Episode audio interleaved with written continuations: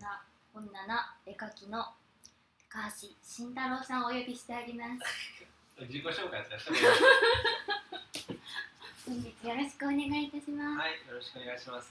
慎太郎くんとはねあのシェアハウスでシェアメイトをさせていただいておりまして、はい。まだ2ヶ月ぐらい。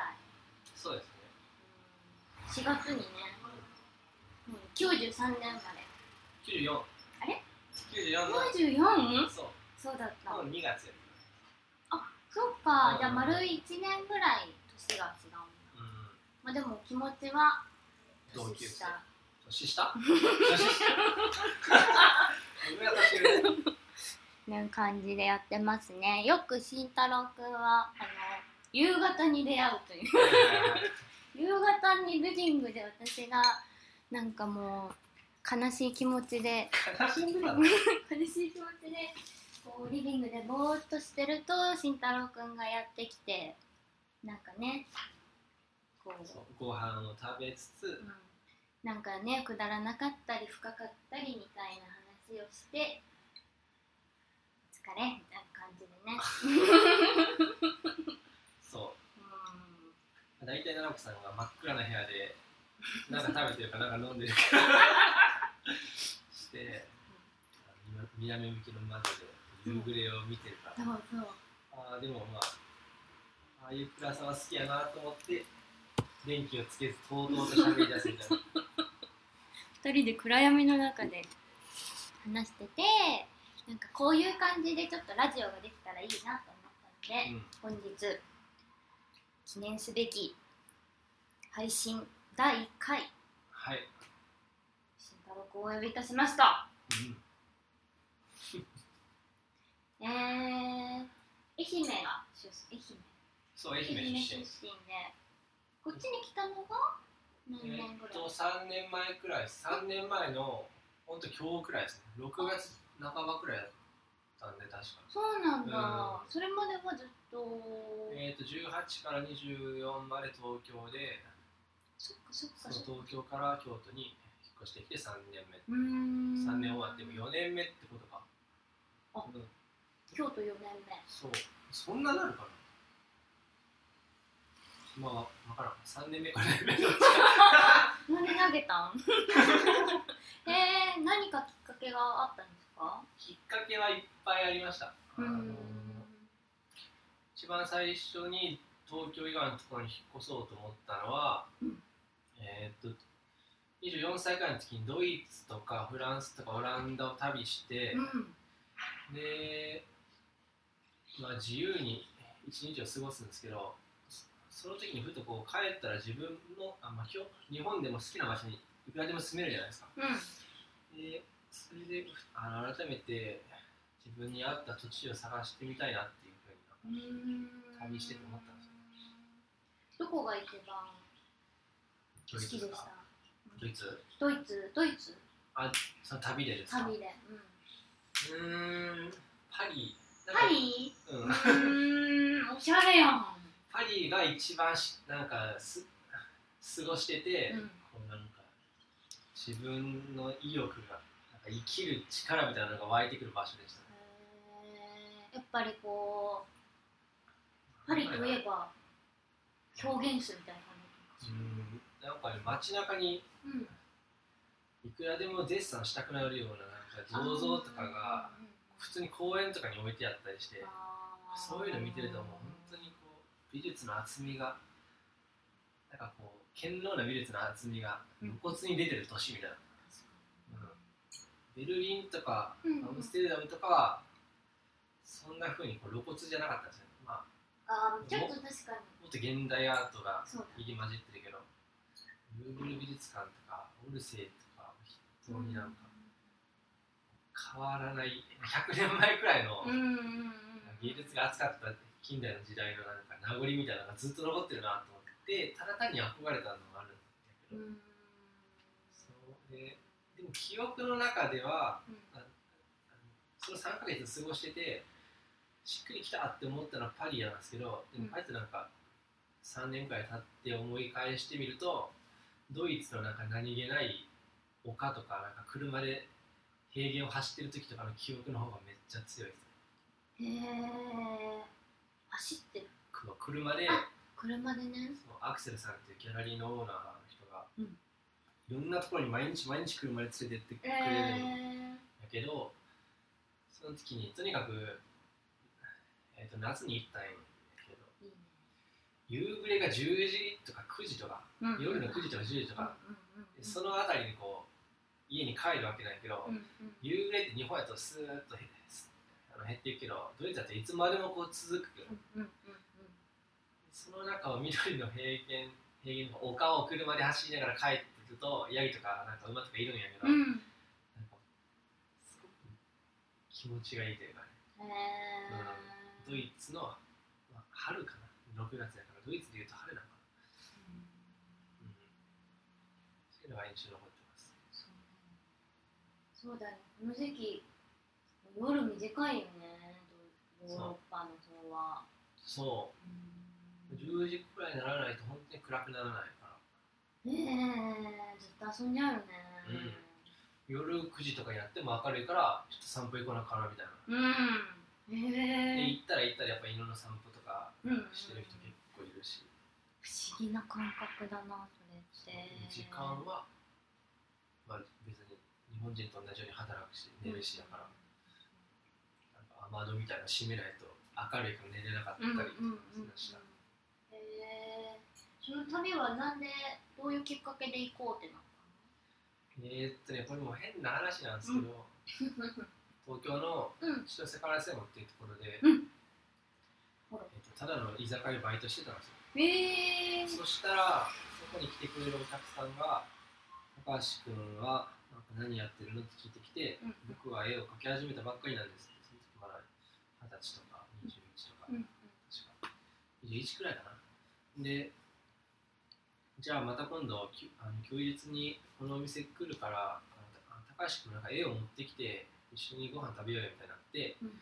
僕はその頃に描いた小さい F65 くらいの絵を持って行ってなんかなかなか雰囲気がいいから知り合いの画家の人紹介してあげるよって言ってまたその人から別の人を紹介された。うんうん。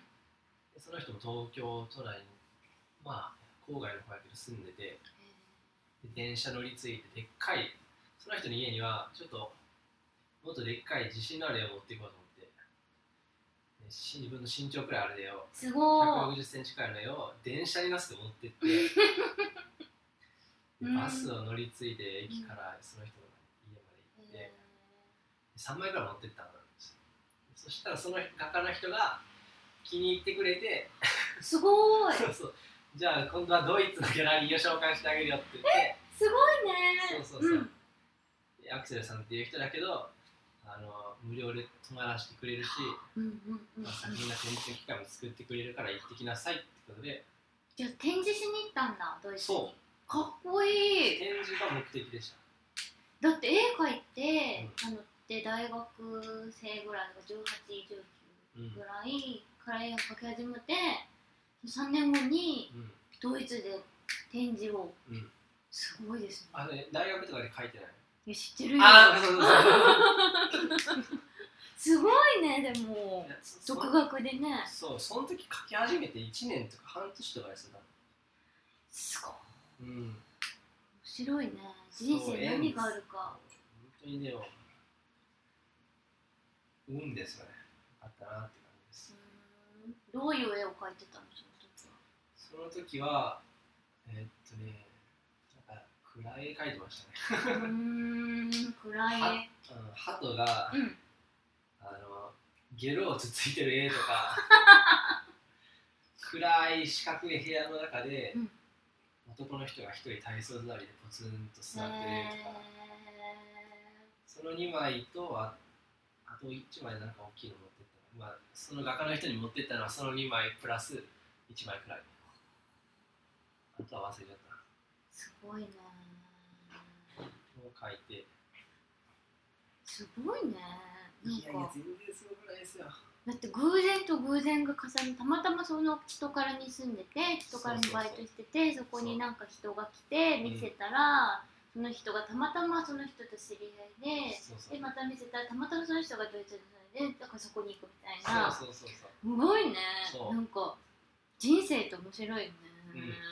うーん。つながっていってでそうだね。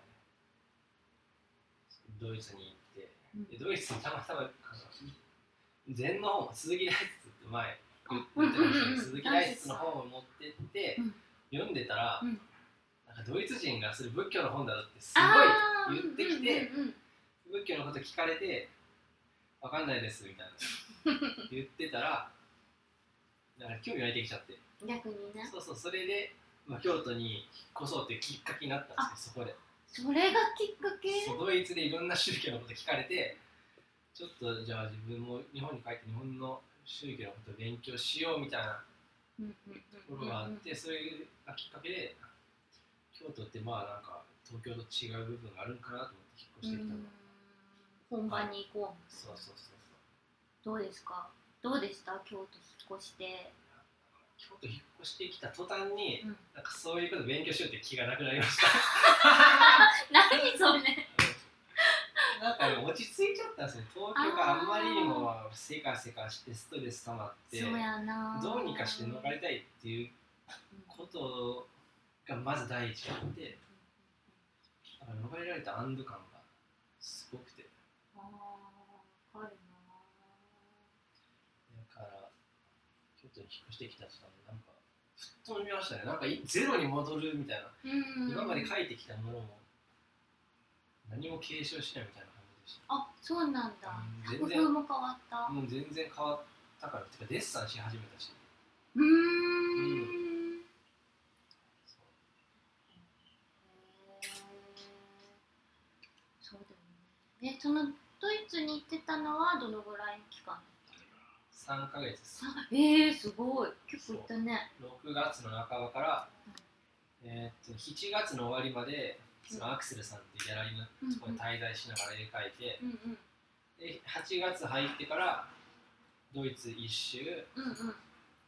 フランスオランオランダフランスああドイツ一周一周したの？あんなでっかい国を、うん。どうやって？電車とかで？電車でずっと電車でアクセルさんの家がデュッセルドルフの近く、まあ、ケルンの近くはいはいはいはい。ケルンからデュッセルドルフデュッセルドルフから南に行ってミュンヘンミュンヘンからカッセルカッセルからベルリンベルリンからハンブルクハンブルクからハンブルクからオランダのアムステルダム、アムステルダムからえーっとねアリア。ああ下がった。ねそうそうハーグっていうところを途中で行ったんですけどうーん。ハーレムハーグ。ハーグ。あハーグ。デンハーグ。なんか、うん、オランダのハーグ。う。ーんフェルメールの絵とかが結構置いてたりレンブランドのへえすごいじゃあ旅だね一人旅でしょそうずっと一人で。でも途中でいろんな日本人と知り合いましたけど。ああそうそうそう。へえどういう結構どういうふうに旅する人なんですかなんかすごい企画計画して電車の時間とかもちゃんと調べるのか、うん。行き当たりばったりで行くタイプなのか。行き当たりばったりはほぼないです 僕は、うん、めっちゃ調べる、ああだよね、うん。一番安い宿と一番安い時間帯の電車とうん全部予約してうんうん。あらかじめ。でスマホでもう管理して完璧にやってました。ああそうなんだ。え大失態とかなかったの？大事ってありました？でしょお何？え荷物丸ごと取られた。どこで、えーっとね。うん、えーっとね。アムステえーっとハンブルクからアムステルダムに行く途中の電車。うわー。電車で？あの電車の中で。寝ちゃったの？荷物を普通に置きっぱなしにして席立ったあー日本人あるある。し一かも瞬でなくなった、マジか。うん。しかも俺それに気づくのに、うん。あのアムステルダムに着くまで気づかないっていう。のんきすぎる。お金とかは？全部取られた。マジ？パスポートも着替えも何もなくなった。携帯とうん。クレジットカードが入った財布だけあった。うわポケットに入れてたからギリギリ。マジか。パスポートどうしたの？だからあのさっきアムステルダムからパリに行く途中でハーグに行ったっていううんうん。ハーグに大使館があるなるほどね。あうわハーグに大使館行ってパスポートすぐできるから3時間くらいフラフラしててって言われてたまたまそのフェルメールとかレンブラントとかがある美術館見つけて行ったっていう。うなるほどね。そうですか。よかったね。あのクレジットカードと携クレジ帯がットカードと携帯がない方が危なかったかもしれない。うん。それさえあればだよね。全部あのホテルのあの日程とかもスマホに入ってたから。金なかったけどうんうん。泊まれたんですスマホで見せたら。あよかった予ね約してますからっつって。へえ。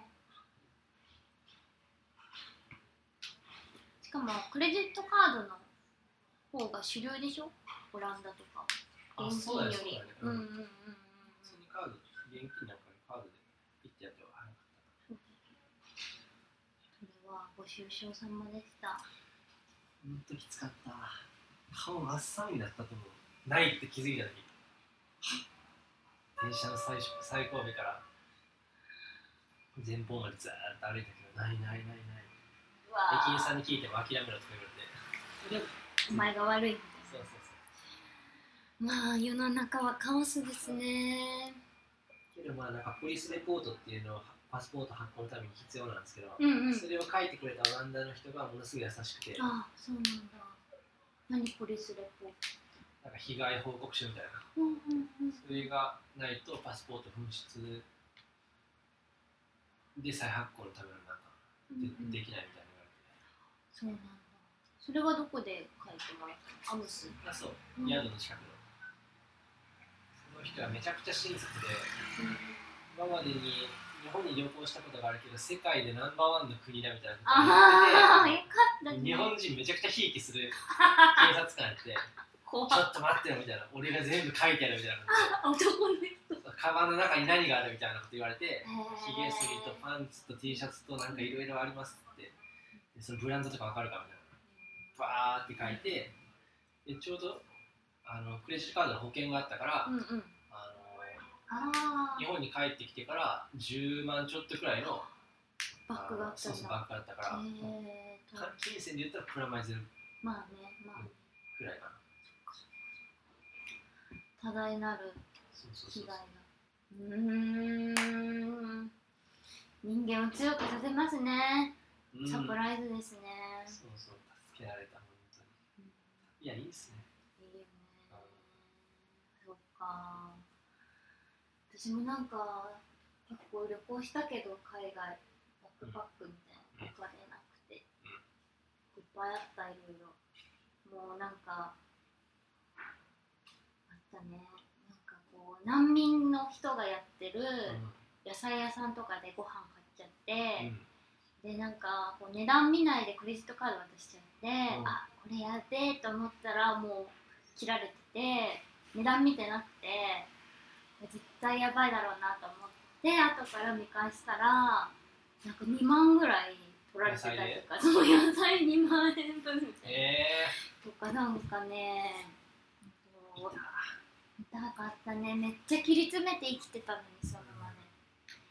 でもあの2万円であの難民の人たちの子供たちにご飯が与えられてるんだみたいなことを考えてこの怒りをこう収めるみたいー、長子さん長子さんのこと聞いていいですかこれ？な。でいいですか？もうまあこの活動はそういうものなの？え旅行旅して旅行行ったことあるんですけど私ね結構私ももともと父親がなんか単身赴任の人で一人でずっとドイツに住んでる人で、デュッセルドルフに住んであそうなんや。日本人街があるでしょあるある行った行った。そうあそこにずっと住んでて、まあでもそれはちっちゃい頃い遊びに行ったぐらいなんだけど、普通に旅なんか一人でそもそもダンスしにうん。イスラエルに。うーんイスラエルってあの海のそうそう地中海うん。の中、メッカってメッカあそうメッカメッカ。メッカも行った本当に？うん長あ子さメッカ。そうあ行った。エルサレム。うん。エルサレムも行ったしそうね。でもそこからなんかそう若い時それこそ20代前半とかは海外でダンサーやりたかったから、オーディションしに一人であのうん。うんこうなんていうの武者修行じゃないけど、へー。感じで行くみたいなのがまああって、まあ、だからきりお金ないからすごいそれこそ安い宿とか安い電車でとかもうバスとかかな。う夜行バスとかで回ったんだけどその後だからパリとか行ったし、パリドイツもベルリンとかデュッセルドルフとかケルンとか行ったえー、似し、てる、スウェーデンも行ったスウェーデン、うん。なんだっけな？スウェーデンか。うん。ストックホルムとか、うん。すごい上の方の場所とかなんか下の方のマルモルメみたいなマルメみたいなところに違う多分あとなんか近くのコペンハーゲンとかはいはい。行ったりとか、そういうのあとオランダも行ったし、ベルギーも行ったし、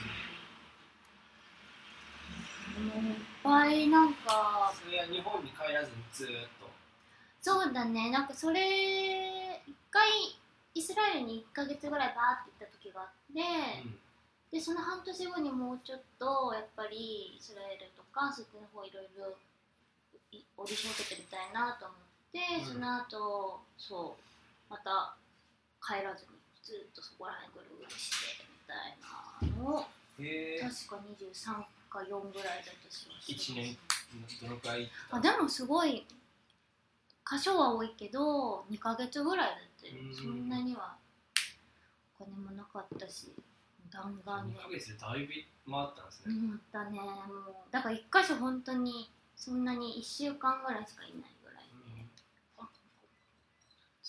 忙しいね、振り返ると忙しかったそうだよね。何してた？旅行の時。なえひたすら美術館行ってた。まずは、えー。うん。美味しいものとか何も食ってない。何も食ってない。本当に。まあねそうだよね、うん。ご飯にお金かけられないよね、うん。ひたすら美術館でしたね。はあ。それが9割。はあはあはあはあ結構でも高いんじゃない？入場料と1回1500円くらいからうんうん5円でした、もう全部カードで切って。うんうん。へー。一番印象的だったのは、モナリザかな。あルーブルの衝撃やった。ーへー。美しかった、うん美しかったもうん。う自分が描きたいと思うもの全部こまこもってるわって思って。へー。か観念しました。観念したんや。あこれはもう無理だみたいな。うーん。こんなのは俺は多分なるあ無理だ描けない、ほどね、うん。そっか。でもそういうものに出会えるのいいよねやっぱね、そっからそうやね。自分が描きたいものがまた変わっていったのかな。うーんモナ・リザがなん。かやっぱり不思議でうんいっぱいキリストの表あの宗教画が飾られてある壁あのルーブルの中でなんか誰この人みたいなうん。モナ・リザって誰この女性みたいな、うん。すごい違和感あるけどその違和感がすごく心地よかったんですよね。へえそうそうなんか自分がかか考えてる美っていうものをこう注ぎ込むために神話とか宗教を必要とせずに書いたのなって思うとなんか人間のこう到達できる美の極致みたいなのが達成できてるなと思ってそれに感動した。そんな宗教画の中にモナ・リザっていうものはあるんですか？なんかそのモナ・リザの部屋はでっかい絵が壁にドドドドドンってうん3メートルくらいの高さのやつがかけられてあって部屋の真ん中についたてを作ってパツンって飾られてるへでゲームに2人立って別世界って感じだったなその絵だけは、まあ、そういう演出もあるんですけどね。まあね確かにね、えモナ・リザってあでもあれこれモナ・リザって謎なんだっけ？なんかダ・ヴィンチコードみたいな。ああなんかまあ何を追お追おうとすれば追おうとすればなんかいろいろ出てくるやと思うけどまあ普通に親戚じゃないからまあ身近な人を書いたって言われてますけどね。そうなんだ。うん。うん。あんまりわわからないけど。うんうんうんうん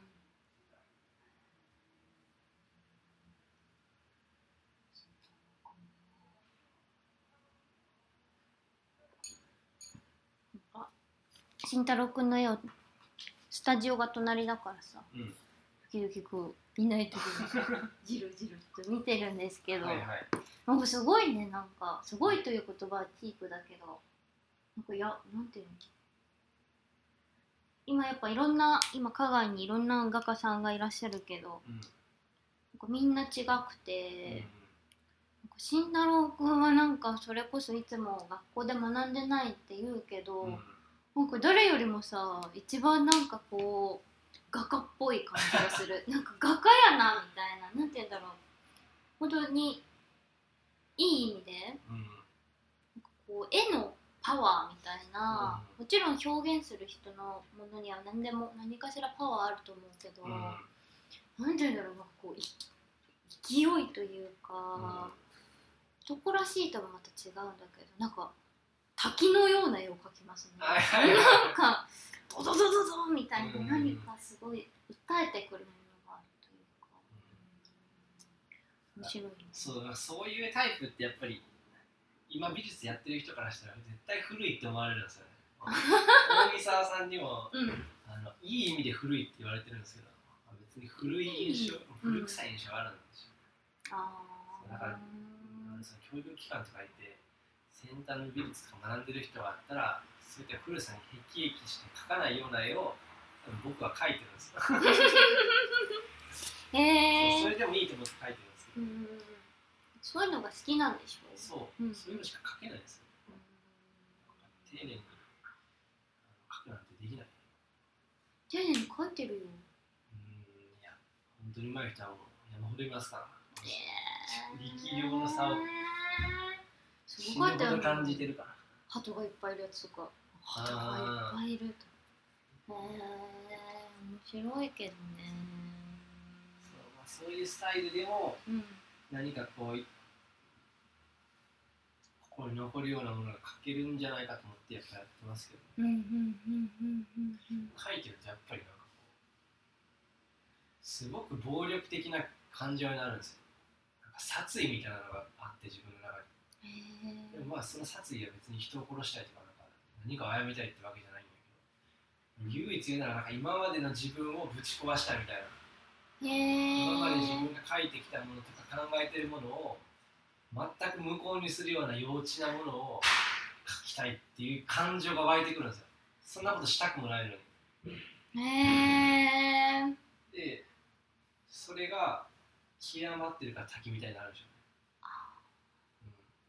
その殺意っていうのはだから今までの自分に対する殺意ってことなのかうん、何かこう日々変化してないようで変化してることを確かめたいみたいな自分の心とかな。見てるものへのなんか感受性みたいなうん。のがだから僕書いてる絵全く一貫してないじゃんうん 確かに。おぎちゃんとかあるじゃないですか あうんうんうん。しんしちゃんもうんうんうんうん。確か一貫してるな。へ全然違うことやってるでしょ全然違うんですよ俺多分本当に書いてるえ。マインドがあそうしないと何か心になんか塵みたいなのが詰まってーうんうん。爆発するんですよ多分それを感じてるから絵でなんとかやらないといけないと思ってるし多分まともに働けないなと思ってるからドロップアウトしたうーん。あるんですよ。やっぱりそういう凶暴なものが。これはダメだと思ってるから僕は今の生き方選んでるんですよね。これはダメだ？そう来ると思ったから。ああ、そうなんだ。本当に来ると思っへえ。縁に出会った時も何かを表現したいって思ってたから絵なんあそうそうそう。そんな感じ？たそうずーっと表現することしか考えてなかったと言ったらあれかもしれない、とにかく僕のあの18歳までの環境で芸術っていうものがほぼなかったから、うんうんうんえー、と身近なもので言うと漫画と音楽。漫画と音楽。漫画はうん本当に技術の塊みたいなのがうんうん。強がるし話お話も。うんそれこそなんか、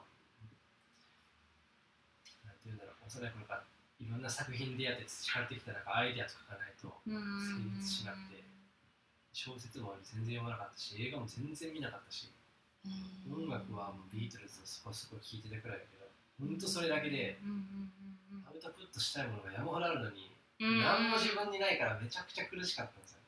ねう。ーんそれが181920この3年がもう死ぬほどきつかった、まあ、16歳くらいかな。そうなんだ。若い若いというか結構せ青春時代が苦しかったんだね。死ぬほど苦しかった。今の方が随分楽です。うん。う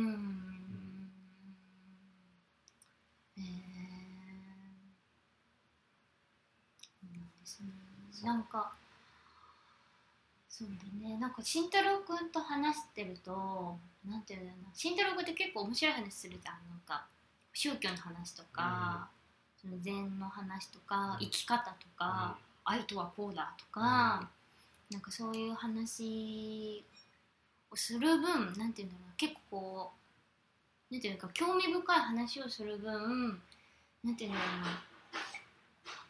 うなこれ話がなんかまあ美しいとかそういう話じゃないんだけど、うん。なんかそういう興味深い話をする分同じ分だけなんてくだらなさみたいなになんか汚さとか、しょうもなさみたいな、うん。そういうものも感じてるからなんかこういう分なんていうの、はいはい。面白い話その崇高の話じゃないけど宗教の話とか、その禅の思想とか、うん。なんかそういうものに対してすごい興味があって、うん。まあ、なんかすごいなんていうのあ同い年だなって思ったの。やっぱりなんていうの？今すごい若いからさ香川のみんな、だからなんかみんなと話しててなんか「はは」ってなってるけど、うん。なんか自分も若い気のようになんか一緒に喋ってるけど、なんかこう慎太郎君と喋ってる時はこの人なんか同い年ぐらいのなんていうの、まあ、もちろんこれからねいろいろあると思うんだけど人生って、うん、なんていうのね。やっぱ苦しかったりくだらなかったりしょうもないじゃん人生。もちろんそれだけじゃないけどやっぱそういう面もある。っていうこととなんかすごい向き合って生きてる人なんだなって私は思ったんだよあねなんかうん、そうかもしれないですね。うん、中学3年くらいまで真面目に漫才師になりたかったですから えマジで？マジです。わお、うん。そうなんだ。そう。うんうんうんうんうん。そうです僕のアイデンティティの一つはお笑いですテレビで見てた。そうなんだ。う。ーん。人笑わせるのが好きだった。うん好きというよりか安心したんかな。あと笑ってる時が一番こう自分を肯定できる瞬間、うんうんうんうんうんそうそうそう。で幸いなんか本当に面白い友達がいてそれが原因でなんか自分にこもることもできなかったんですけど。ああこうねみんなにこうね与えてたのね。そうん。よ結構なんか中うん小中高は結構荒れて荒れてるというかなまあ、一部ちょっと怖がられてた部分が。そうなの？そう思えない思えない。抜けたのね。丸くなったのね。丸くなってます今そうなんだ。自分の中の理念があってそれに反してる時にめちゃくちゃ注意するみたいな。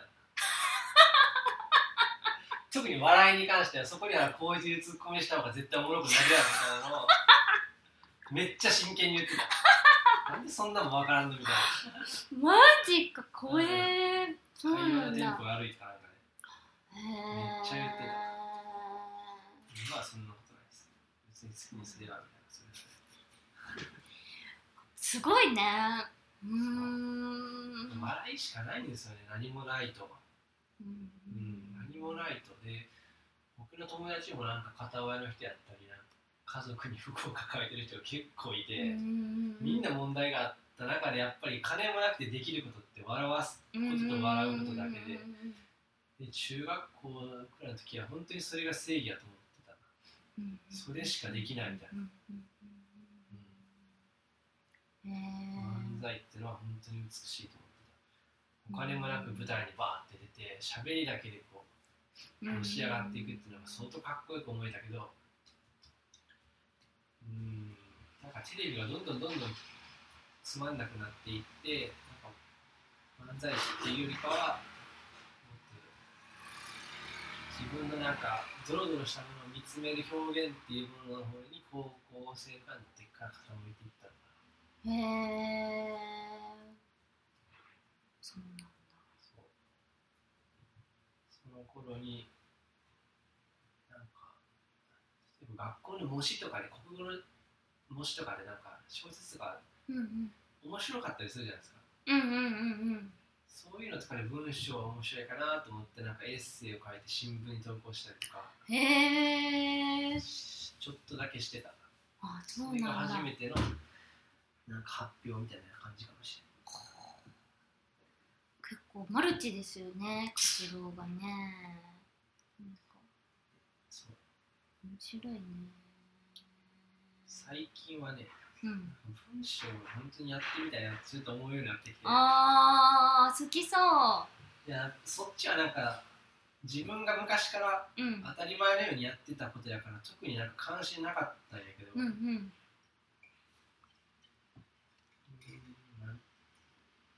まあちょっと放置しておくにはもったいない能力かなってうんいう気がしてきて、うんうんうんそうだよ。うんまあ時間かけてちょっとずつこうやってみようかなと思ってますけそれはエッセイ的な感じ？あ、小説も書きたい。ああいいまあね小説くらいしか書くもの。はエッセイやったらいくらでも書きたい、えー、すごいね。うん。全然文字を書きたいと思わない。うん、私は。僕今でも日記書いてますよ。すごい。続いたことないです日記なんて。ちょっと日焼いたりするけど。うーん日記を書くと楽しいっていうか整理がつくみたいな感じなの？うん、整理がついてうん次の日に何をするかがあ目標を立てられるみたいな。今日の反省と明日次の目標みたいな。えー、すごい。えそれをなんかさこう文章形式で書いていくってことでしょそうそうそう。すごい。私それはできないのよ。なんかこう単語をボンボンボンボンボンボンみたいな。これとこれは近いかも。みたいな感じのことはできるんだけどなんとかでした。丸とかはできない。僕も書くことが分かんない時はそうやってやりますよ。そう本当に？なんか自分の中にあるもの例えばなんかあの悲しさとか怒りとか感情みたいなのとか、記憶に残ってたらなんか晴れとか雨とかなんかそういうの書いて、その言葉から連想して文章つなげるみたいへえわななんか文章は書きにくい時にはそういうふうに連想してうんうんうん書くうん文章を書く感覚と絵を描く感覚は違うの？全然違う。へえ文章の場合は終わりがもうある。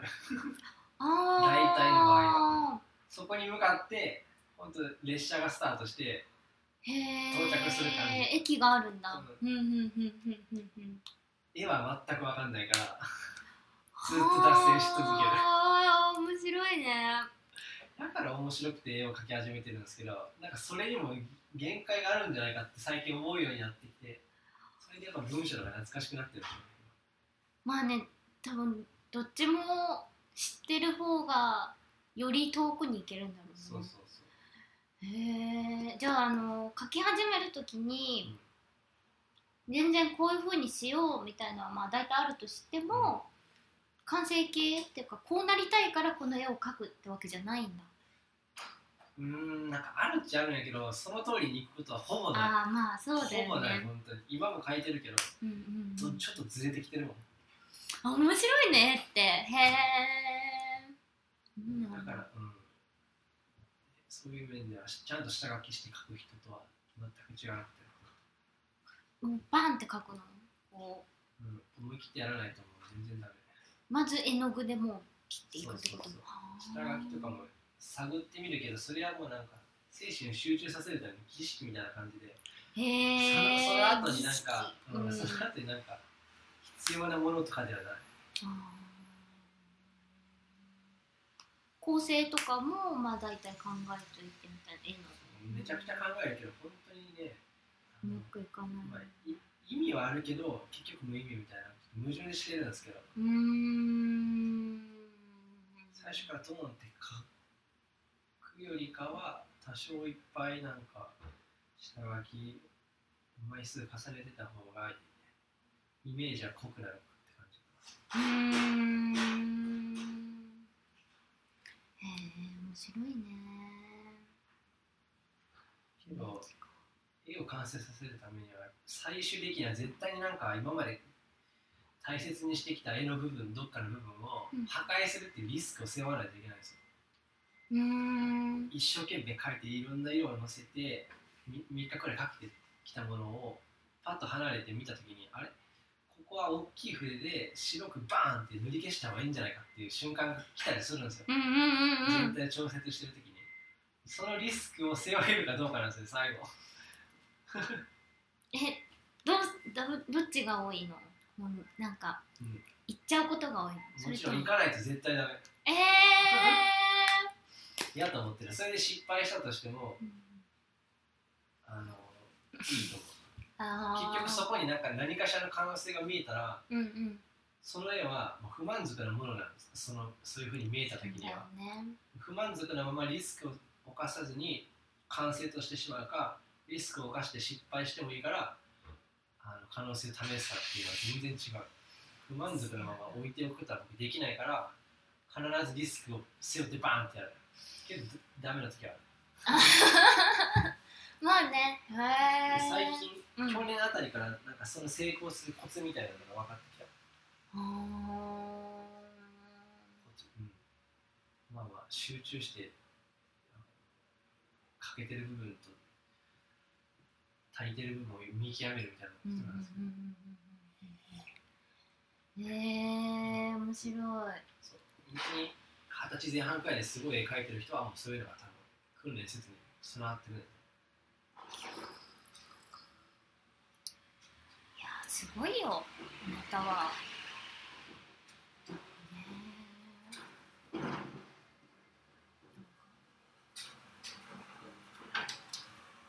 ねえー、面白いね。急にこう積み重ねてったものをあれこれ壊した方がいいんじゃないか怖いでしょそんな怖い。でも思っちゃったんなら。壊さないとダメなんですよ。そっか。そうだってそこが不出来なんだから。結局この作品ここ壊さない限り絶対に良くならない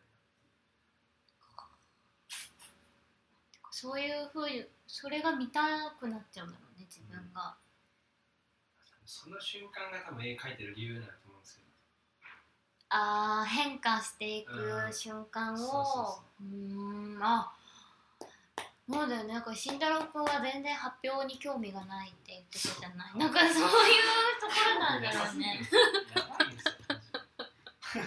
え全然してないの？最近は。そのまた今度するけどうん。京セラあ京セラで。ああそう。やりますので皆さん。急に7月26日から。から京セラ美術館にて高橋慎太郎さんの作品が見られます。10メートルくらい壁が借りれるらしいから。マジ？ですもでっかいなって4枚くらいが限界そうなの4枚か。でかいから。あ確かにね。うーん。え前はどのぐらい前にやったの？最近やってた、えー、まあグループ展みたいなのやったら1年に1回くらいはうん。作品出してますけど、うんうん。本当にがっつり古典みたいなやつはギャラリーでちゃんとやったら2016年とか。5おー。年前くらい。東京？そう。へえ22か。へえあじゃあドイツ帰ってきてぐらい。なんかドイツはまだ行ってない。あ行ってない時なんだ。絵描き始めて1年半くらいでうんもうすでに山ほど絵が溜まってて。うんやばいね。でちょっと物は試しに発表しようと思って。うんうん一生懸命やったの、本当その時とかなんか補助金のこととかも何も知らないからめちゃくちゃ金かかってくる一生懸命バイトで稼いだうんりして、うんうんうんうん。大変でした。うんすごいね。そうそうそう。もっと確定申告とかあの時に知ってればなって思うめちゃくちゃある。本当だよめねちゃくちゃある。山ほど税金払ってきたなってうわー。本当だよね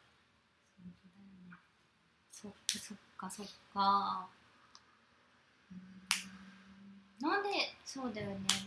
あなんかこの前ほら今根本くんわかる？昨日泊まりに昨日と一昨日上に泊まってたんだけど根本くんあそうそうなの。そういえばこっちに降りてこなかったね、うん。根本くんとあともう一人彫刻の藤岡さん？いやえっ、ー、とね鷲尾くんっていうそれこそ京都の一芸行ってた子けど、がなんかね言ってたの。面白いこと。なんだっけな。その京都の一律大学芸術なんちゃう。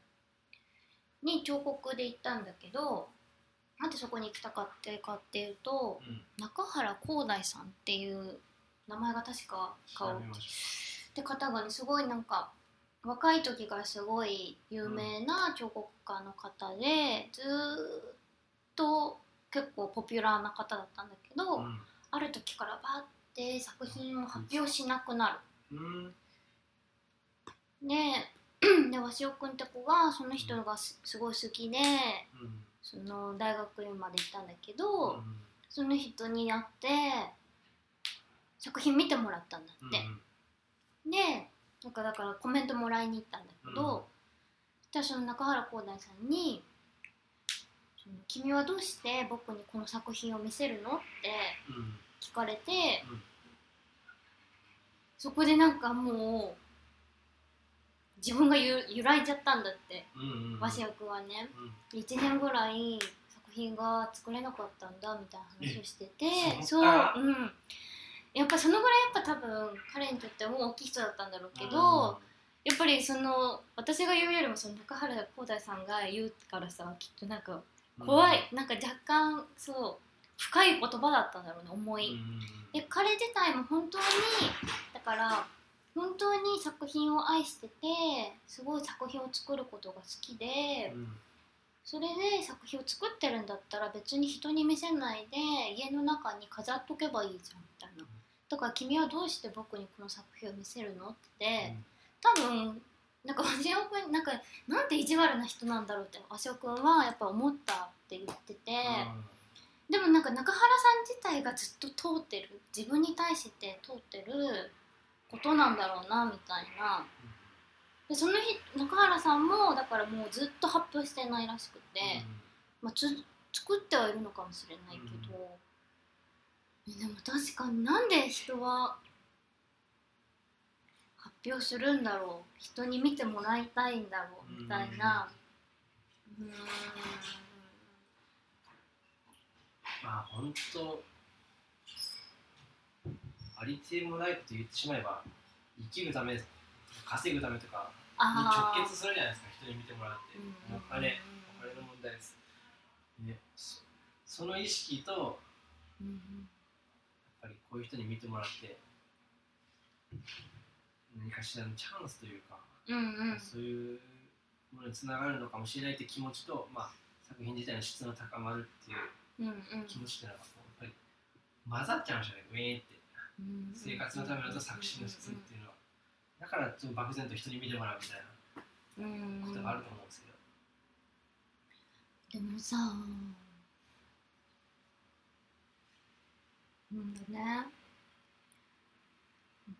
でもさみんながみんなもし表現してるものをさ家の中に隠してしまったらさとっても寂しいよね。あ確かに。そりゃそれで不自然。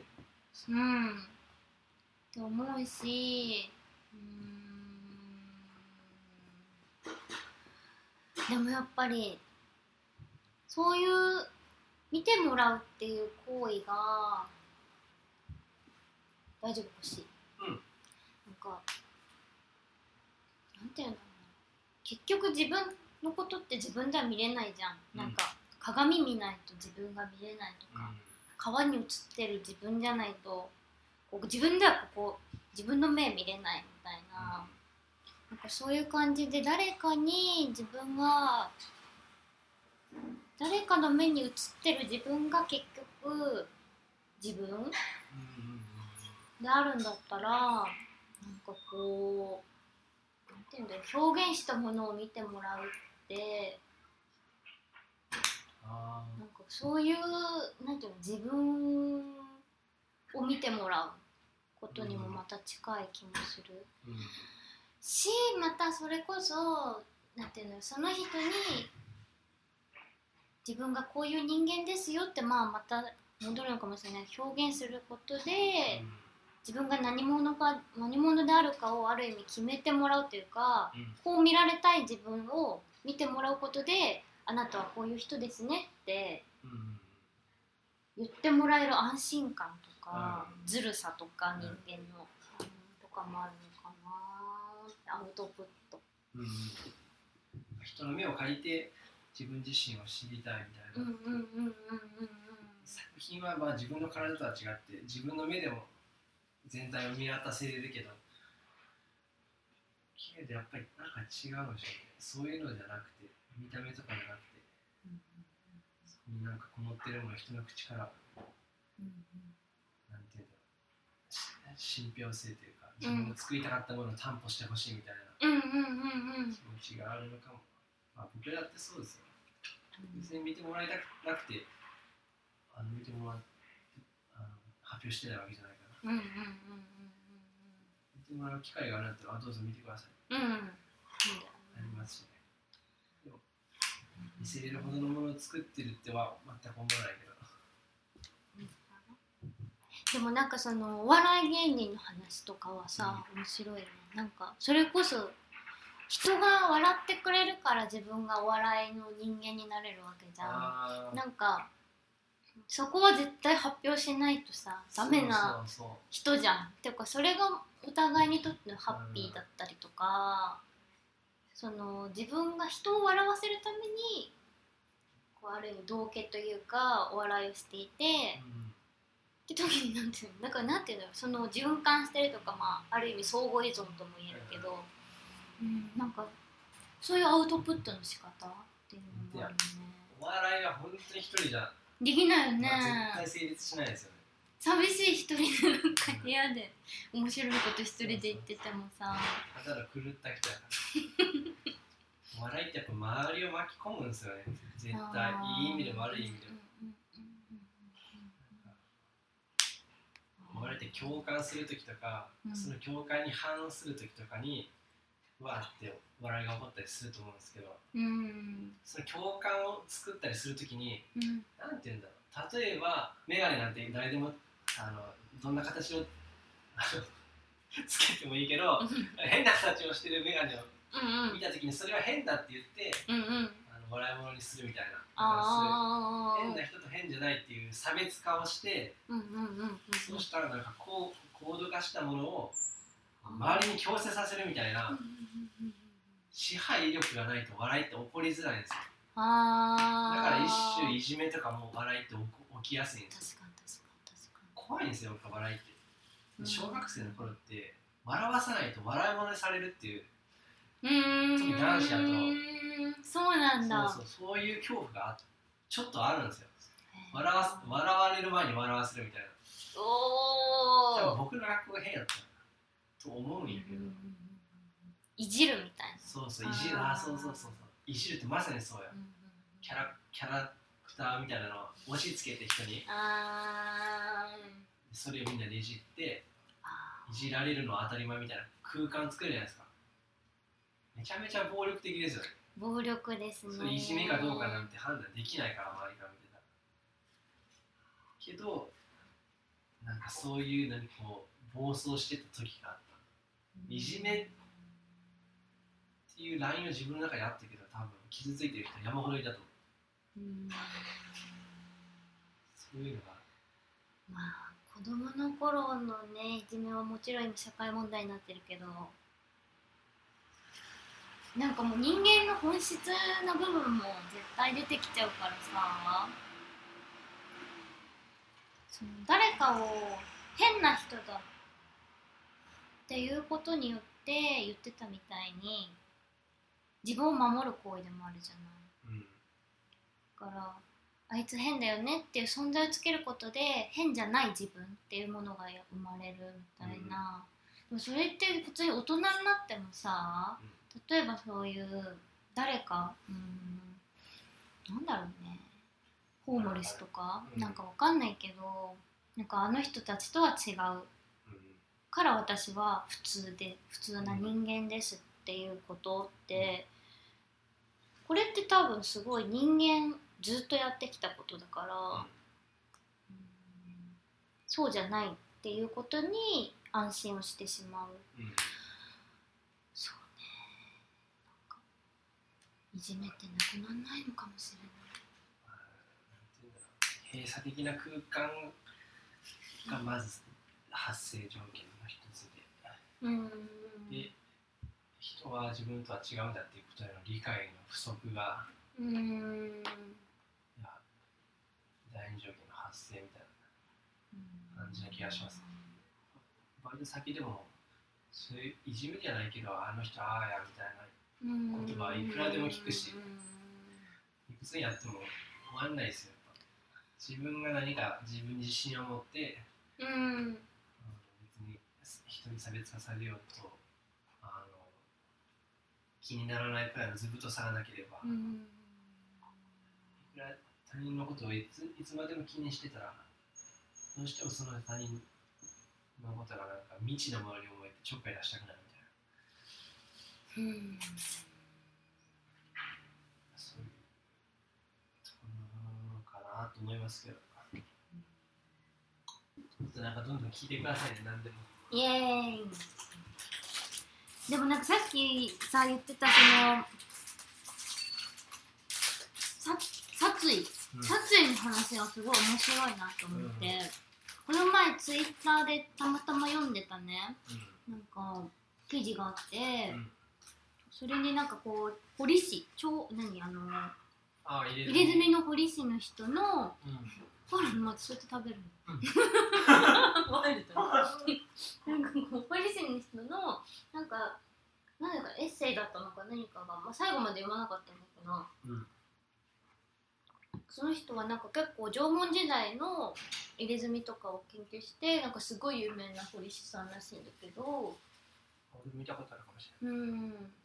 あのなんかれない渦巻き模様みたいなうーん。そうかなんかこうなんかわかんないんだけどね。なんかでその人がなんかまあその縄文時代のことをまあなんかリサーチしにうん。なんかどっかの孤島に生活をしてた時の話みたいなのだったんだけど、その孤島にはやっぱなんかすごい蛇がいっぱい出るみたいな。でこう、まあ、その時なんか結構前だから、まあ、街に行けば蛇を食べれる店なんてその時あったんだけど、なんかそうじゃなくてなんか本当にいろんな蛇いろんな種類の蛇がなん。かもう草陰からいっぱい出てきて、へであるなんかちょっとなんか普通の場所だったら危ないんだけどなんかすごい見晴らしのいい場所に蛇がカエルがいっぱいいる場所があって、えなんかそれを捕食しに蛇がやってくるうん。うんっていう場所があってそこならなんかすごい見渡しがいいから蛇がいるとすぐ分かるんだって。でなんかその人はなんか蛇を見るとどうしようもなく捕まえたくなる衝動があるみたいな。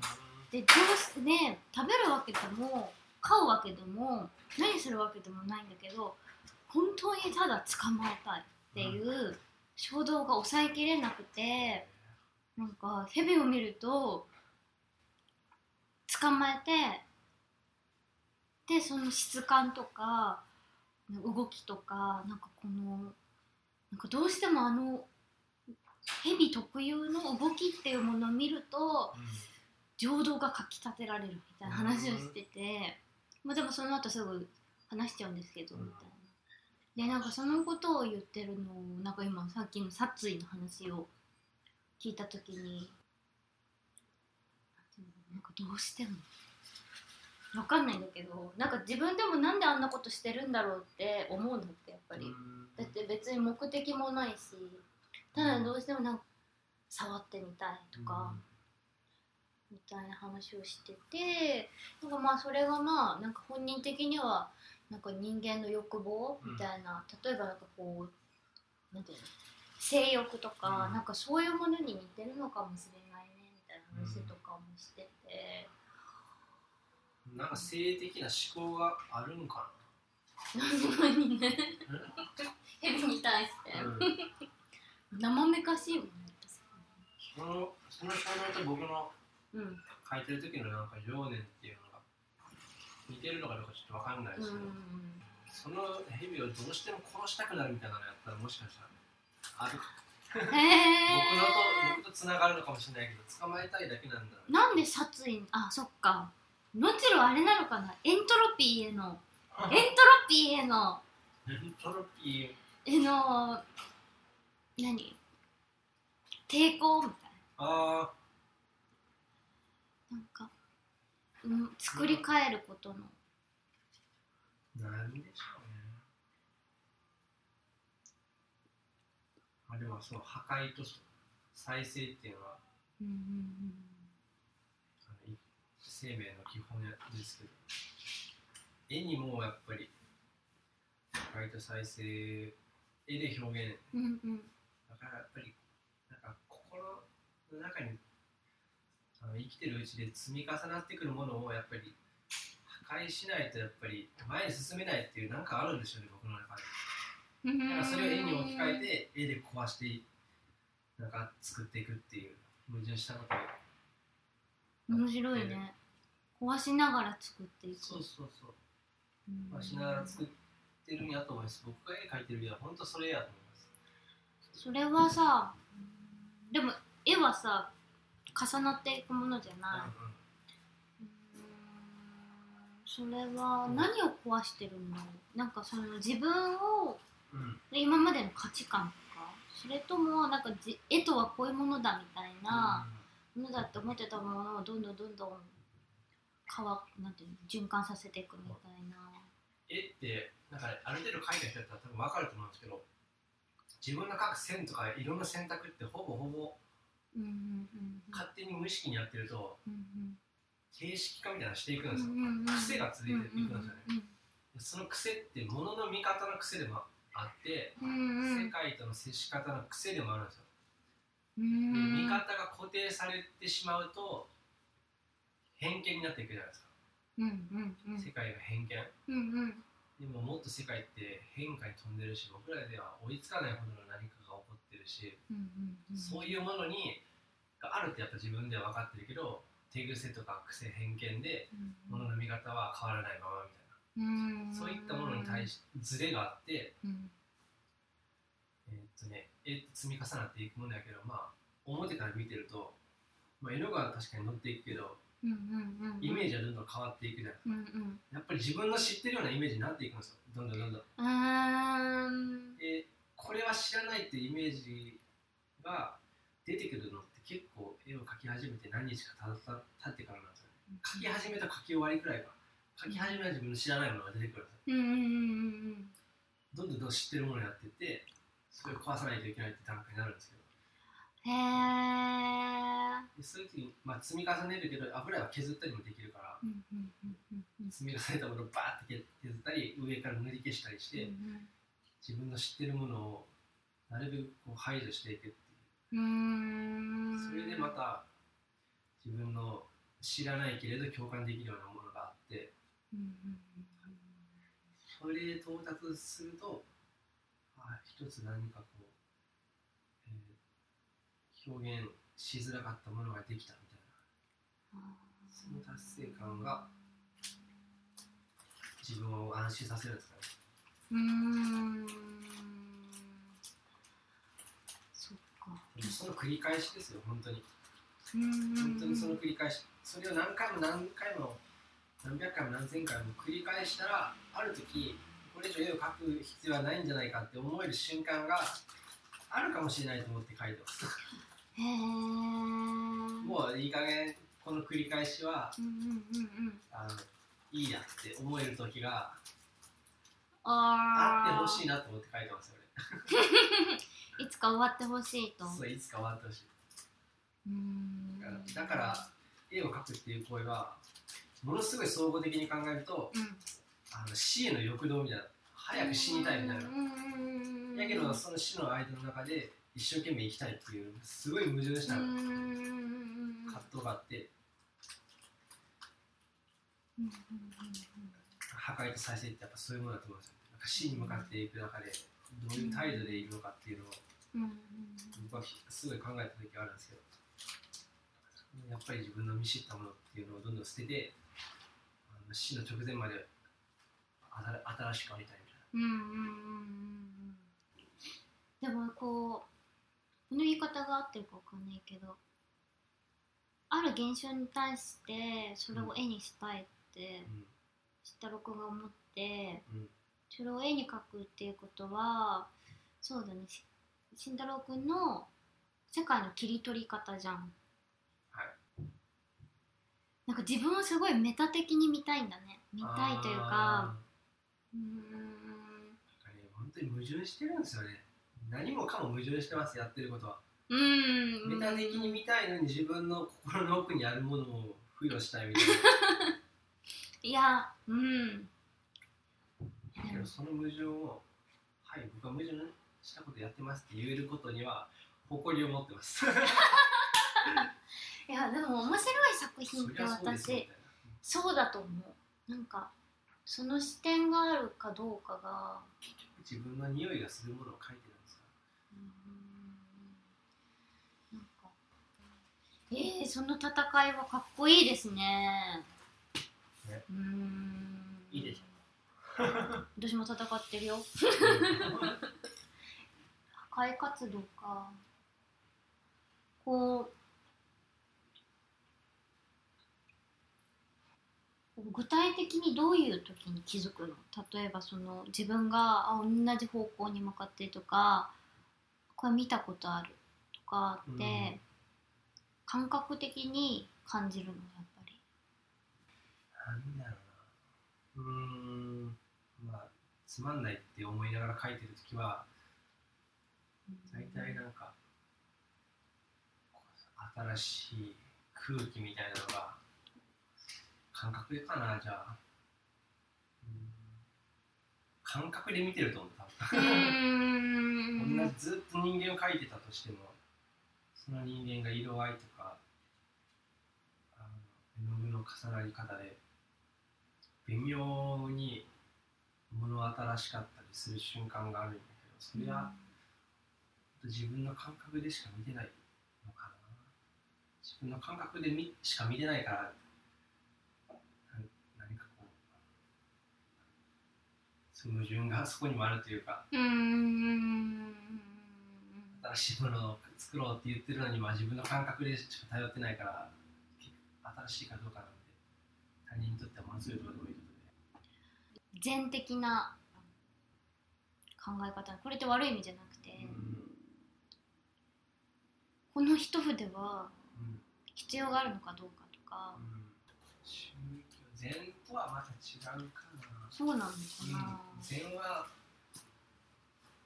あの宗正一致って言ってあの修行その修行をしていることそのものが悟りであるっていうような考え方うんなんですけど、うん僕の場合はそういうふうに考えてないからいやうんうん。例えば座座禅やったら座っさ座って悟りに目指してるっていう考え方を普通はするけど、うん。座ってることそのものが悟りだって考えるんですよ本当は。うん座禅うん。修行してることそのものがさ悟りなんだっていううんうんうん。全くわけわかんないでしょ。う んだからえーもう座禅足を組んでお堂に座ってる時点で目的はもう達成してるんですよ座禅の場合は。だけど絵画の場合は僕は常に新しいものを探そうとしてるから。座禅で言うと僕が一筆キャンパスに置くその瞬間瞬間がすでに成功というか目的の達成であるはずやけど、座禅的に考えれば、うん。うん僕はそうじゃないと思ってやってるから。でもそこに対話があるわけじゃん。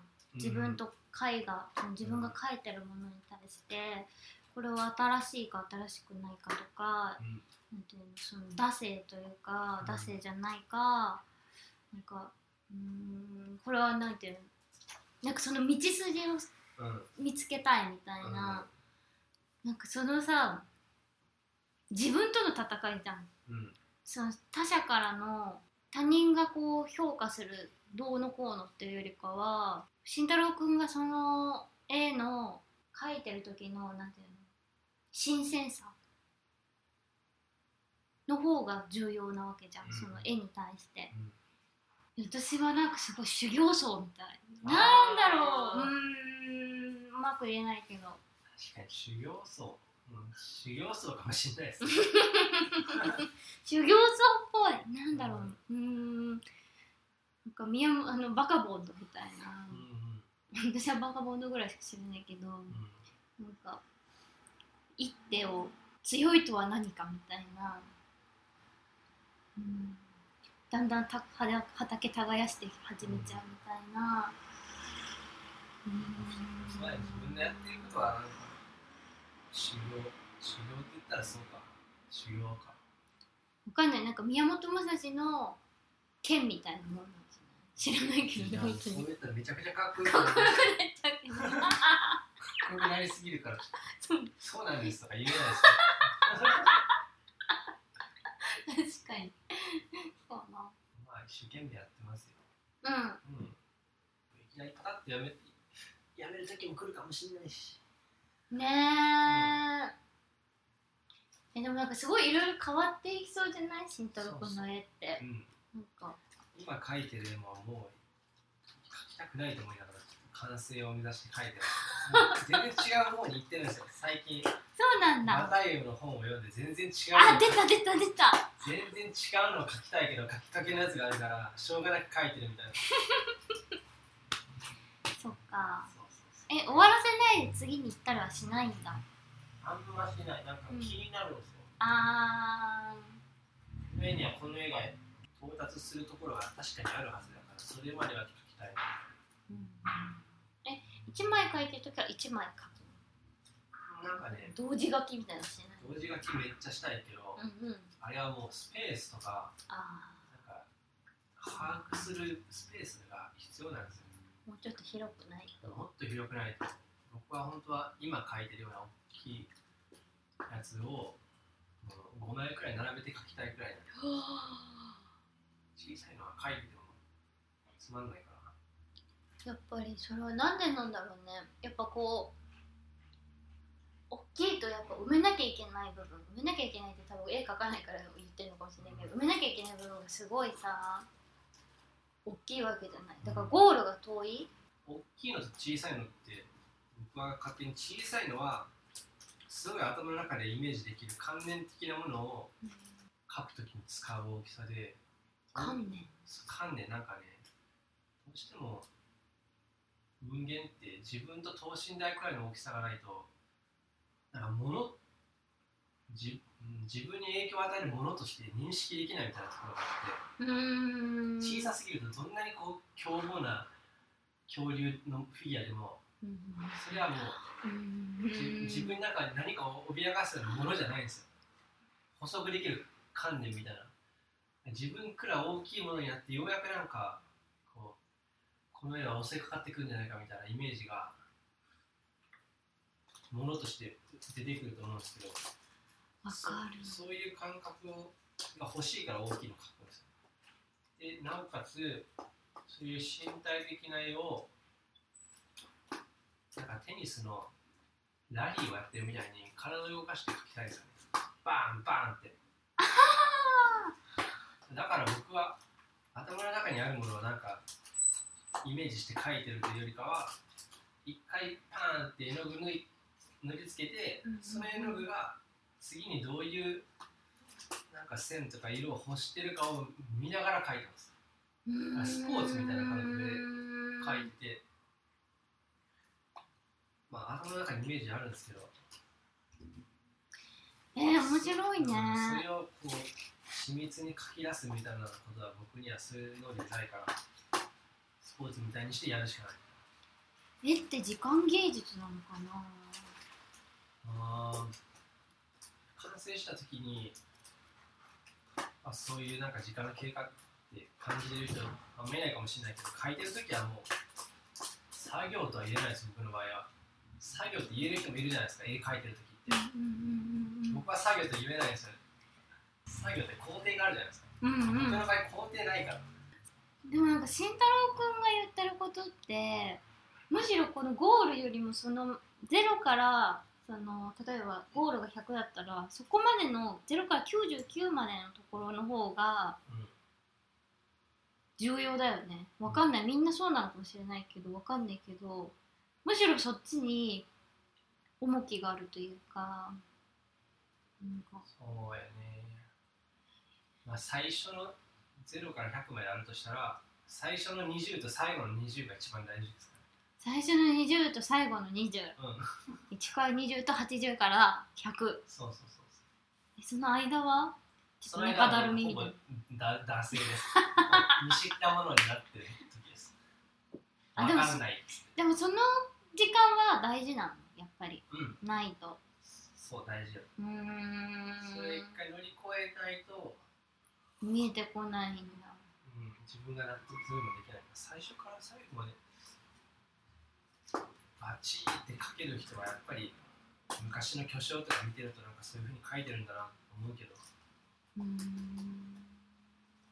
でもなんか一個すごい安心したのが Amazon プライムでうん。ピカソが絵を描いてる動画が見れるんですよ。そしたらピカソめちゃくちゃ変更するんですよね途中で。でめちゃくちゃ塗りつぶして書き直したりするんですよ。こういう風にして描いてるんや悩んでるのねめっちゃ巨匠悩んでる。でも。ほんのわずかの違いだけどこれどのくらいでやったんですったらこれまでで5時間かかったみたいなピカソがバツッとつぶやくの映像じゃ5分やけど。ああ そんな長い間かけて書きあ編集成してるんやと思って安心した。ー私も絵描こうかな。マジですか？え面白い。油絵はうん。いい画材やと思います。絵が下手な人でも描けるいやでも私筆は使えないと思う。手で描く人もいますけど。本当？うん。全然。油絵って手でもできる？油はダまあメ、い一応できますよ全然。うん。ま手につくか。多少有力性はあるらしいけどそんなん関係なしに普通に手で描いてるし本当？アクリルとかやったらいいんじゃないうーん。肘とかでも手僕らが手結構描けますよ書いてそう。びうん微妙なニュアンスとか。あーやるよね画家さんねこれ、ゴッホも手で描いてた跡があるってむしろ近代になって手で描いてる描いてない人なんてあんまりいないんじゃない？相当細密な写実画以外は。あー。写真とはまたそういう面では違うんだね。なんか正志さんとかが言ってくるなんかあの時のあの写真っていうものにできないから昔の人は絵に描いたりとかなんかっていうなんか写真的な見方みたいな話を前してたんだけど絵っていうものに対する。でもなんかまたそれとは違くてそのそこに行くまでのこの塗り重ねたっていくなんかその時間的なものなんかパある意味なんかパフォーマンスとも言えるんだけど、うん。なんかその人間のこの葛藤みたいななんかそれってすごい生きてるってことじゃん、うん。なんかもちろんこう平面になったら、まあ後に残るし完成ってことだし100年後にも残るようななんかそういうものでもあるんだけどそれ以上にそこに行くまでのその人間がもうに転げ回ってのたうち回ってそこまで行くわけじゃない、なんか喜びもありこうなんか地獄もありみたいな,、うんなんかそれが絵の具になって積み重なってると思うと、油絵は特にそうだね。人間らしいねなんか。人間らしいと思う油絵は。うーん好好き。好ききそ油絵とアクリルか。アクリルもそんな感じだうそうね鏡だとねスペースが限られてるからね。もっと体育館みたいなスタジオがあればええなと思うけどなんかこの前なんか町屋をねうん。あの京都に住んだら住むんだから、まあ、香川をもしも出たら、なんか町屋に住みたいなと思って京都にいるんだったら、で最近ほら藤岡君がさ町屋に住み始めて彼女さんと。うん。それ遊びに行ったらすごいね素敵で、うん。多分すっごい古いんじゃないかな。もう知らないって言ってたんだけどいつだったかはみたいな、でもなんかもう本当にモダンなんていうの？当時古いといえば古いんだけどなんかなんていうのお風呂場とかも全部なんかタイル張りになっててそれを多分一個一個こう職人さんが埋めたんだろうなみたいななんかもう一個一個すっごい可愛かったりとか、うん。確かに古いし夏は暑いし冬は寒いんだろうけど、やっぱいいなと思ってあなんでそんな話をしてるか、でそういうのがいいなと思ってで藤岡君にサイト教えてもらって安く出てるマーケット。へをシェアするけど、なんかそこを今見てたらそんなに今は出てないんだけどーうんなんていうの古い倉庫みたいな,、はいはいなんかそういうのもなんかねそんな高くなかったけどまあ4万とか5万みたいな。好き月。うん45万で倉庫借りれますアトリエにどうぞみたいな感じのとかもなんかなんとか出てて、うん。そういうところがねまあねお金の問題になってくるけどね。ねそれ何書いてるんですに？これ？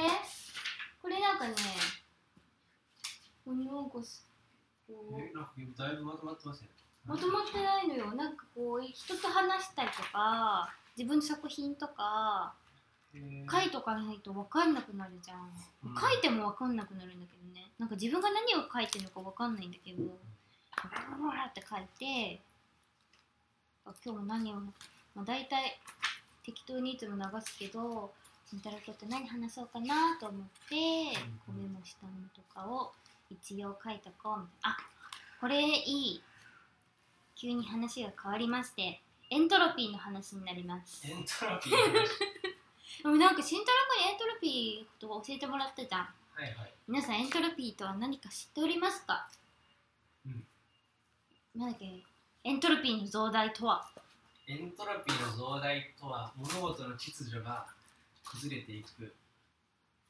法則のことである。これ合ってんのかな？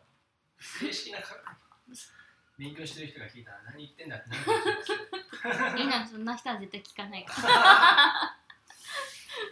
なんだっけ？あのなんかいっぱいあったじゃん題がうん。なんだっけ？ものは。えん物はあやがて風化して崩れていくとか、そんな感じ愛は必ず冷める。冷める。エントロピー。なんかそのさこの前読んでたさ私が「オリジンストーリー」っていう本、黒い本、もうちょうどエントロピーなんか生命今宇宙のショーがやっと終わってすごい大変だったんだけど宇宙のショーが、だからその後にやっと今生命誕生したのよ、で生命誕生のショーみたいなところのうんまだ序盤を読んでるんだけど、なんかこう生命生命のその慎太郎君がも教えてくれた人間って細胞を自分でこう傷つけて再生させて、そう1年間に人間が全部う。ん細胞が作り変わる。だから1年前の自分とはもう全然違う細胞で今自分はできてる。うん。っていう、まあ、まさになんかそこは、まあ、そのままは書いてないけど似たようなことが書いてあって。慎太郎先生が言ってたことだ。と思う読んでたんだけど、なんて言うんだろうな。その人間って1日大体2500カロリうん。ーを使う消費するってなってて、まあ、摂取するだうん。摂取する生き物。でそれって、えージュール。ジュールっていうなんかあの熱量っていうのに変えると1050万ジュール。へで1日って8万6400秒、うん秒に換算すると、なので1秒あたり人間は120ジュール使って今生きてるんだって、だから人間は120ワットうん。で生きてるの。えー、結構すごいね、そうワット数であると。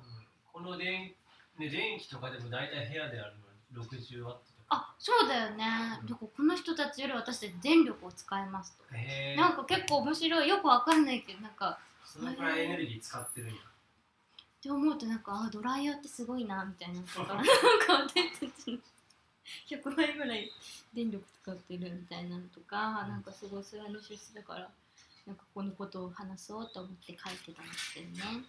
なんかこうあなたの宇宙飛行士になりたかった話とかあ漫才師になりたかった話とかうんすごい面白いね。なんかすごいさキラキラな夢ばっかりだね。子供の頃の夢。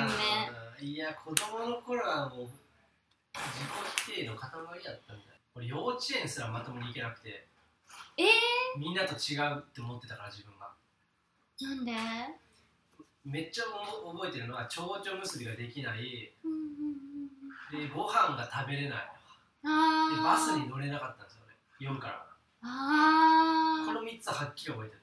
この3つがみ周りでみんな当たり前にできるけどまずねバスに乗れないっていうのがね必ずバス止めちゃうみたいな吐くから。とかね。ご飯食べれないのめっちゃ嫌やった。朝食だったってこと？好き嫌いが多かった？苦手なもんなんかあ幼稚園で出されてるなんか弁当みたいな。弁当だった臭かったなんかあ上ってー子供の頃はさ多感だからさ。うん。やっぱなんか人気のやつってバーッと食って誰よりも早く遊具に遊びに行くんですよ。4歳ぐらいですよこれ結構はっきり覚えてる。えバーッと食ってー、バーッと遊びに行ってそいつそいつにみんながついていくんですよ。うわー。あでも俺はずっと一人で食べてるみたいな。食べ終わらないといけないから、そういうのってが辛くてたまんなかっ幼稚園の頃。たうん。もうずっと思ってた。うん。だから俺なんか鶏小屋で鶏をずっと見てたんだ えー、病気やと思われてたらしいそうなん心配したらしい。けどは足が一番速かったへえー、それギャップとかねうんうんうんうん。苦しかった本当。目立った目立たないのに運動すれば俺が一番みたいな。運動神経いいんだそう。それが恥ずかしかったから。注目されるのが。小学生に上がる頃にはもうコンプレックスになってた。えー、でもそんな時にあなたは宇宙飛行士になりたかったんでしょ？小学3年生ぐらいかななんかね宇宙が好きやった。うんうんうんうん不思議なものが満ち溢れてるっていううんのたまんなく好奇心うんそそられてもっと勉強したかったけどうん何の資料もないしどうやって集めればいいのかうんうん好奇心はいっぱいあったな。だから子供がもし自分にできたら本当にじその子供の好奇心を養えるような環境とか本とか与えたいって死ぬほど思うでうん。何もなか悲しいことに。漫画くらいかな。子供の好奇心なんて一生の宝物です。そうだなその時にもうその後の人生が痛いくらい悲しいくらい決定つけられちゃう子供の頃か。何になりたかったかな。みんなあんまり考えてないよね。セーラームーンぐらいかな。なりたか。ったセーラームーンになりたいみたいそんなそんな、うずっとこの悩んでたの。中1のくらいの時には将来何になるかを決めてそれに向けて活動しなければダメだってくらいに思ってた。うん、なんで？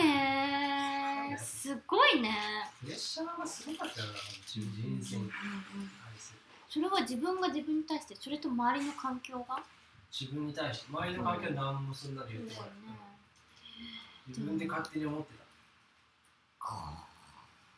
そうそうそうえじゃあ中1の時はどうしようと思ったの？中1の時は漫画家になりたいと思ったんだけど、それはもう才能がないってすぐに思ってやめた。やっぱり絵が描けない。あの漫画のような。そう。もう漫画家の人たちはちょずば抜けてるから、うーん。ワンピースとか読んでたけど。ワンピースすごい多なすぎるからね、ああいうの見てたらもうなんか到底無理だっていうふうに思思えて。うーん。漫画家になりたいくらいだったらもう幼稚園入る入ってから映画好きみたいな。そんな感じじゃダメだろうなって思ってた。へえ映画も何も見てなかったし。今お笑いやったらずっとうん。意識してきたからやれたやりたやれればいいなと思ってたけどこいつを相方にして吉本入りたいなって思うやついたんやけどうん。一人おったんやけどそいつはそいつでうんなんかデザイナーというかなんかあー。別のことをやりたいみたいな思っててそれやそれがやっぱり諦めたきっかけ。あそうなんだ。うーん。秘密じゃなかったら無理かなみたいな。うーんなんかあったでもこの小幼稚園の時のその慎太郎少年のさあのコンプレックスうんみたいなものからもう人を笑わせる方向にうん。転換させていったじゃん、うん。なんかそれはなどうなんかきっかけがあったの？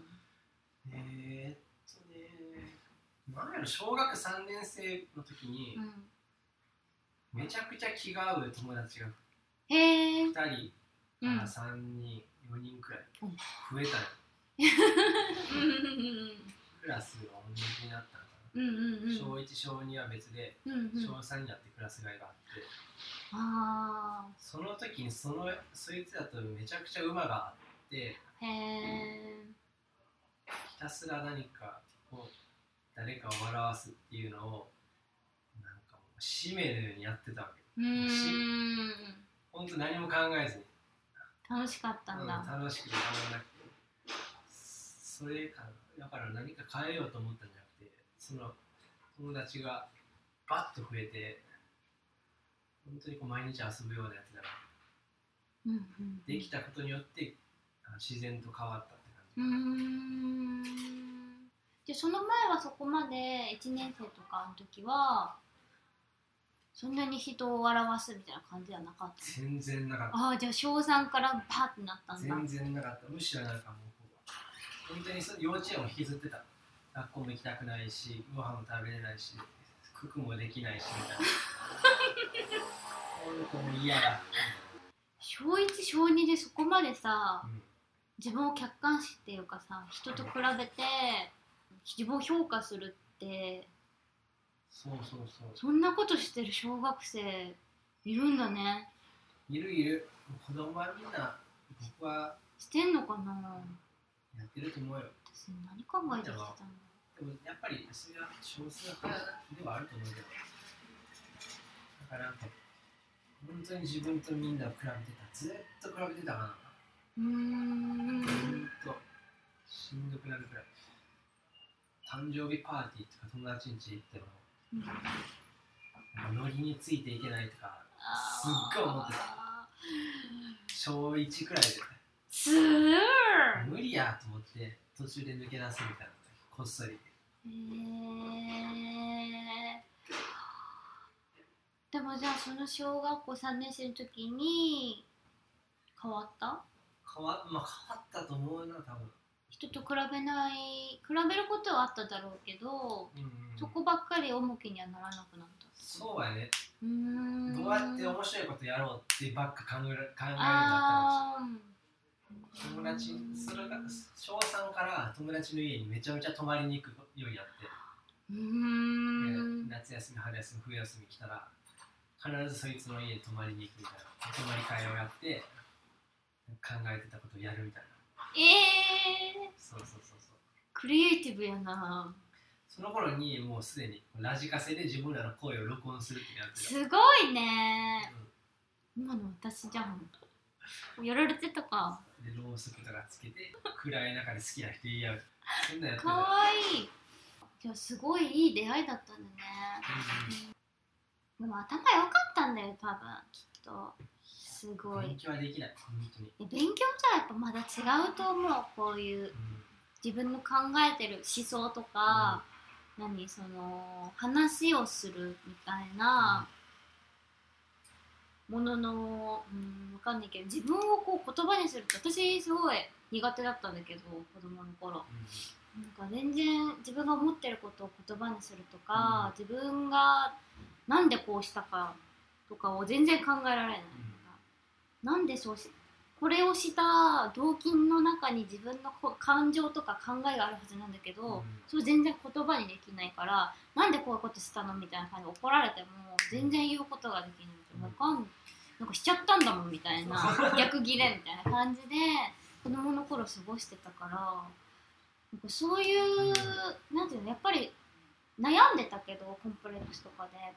多分なんかそういうことへの感受性がすごかったんだろうね自分の考えとか感情とかね多分それな小3の時の仲いいみんなとうん切磋琢磨していったとあ語り合って。うん笑う笑うやつじゃなかったから。自分が本当に思ってることをうんそのまんまもう真剣に熱意を持って話しても笑って聞くようなやつらじゃなかった。うんうん。んんそうかっつって一緒に悩んでくれるやつやった。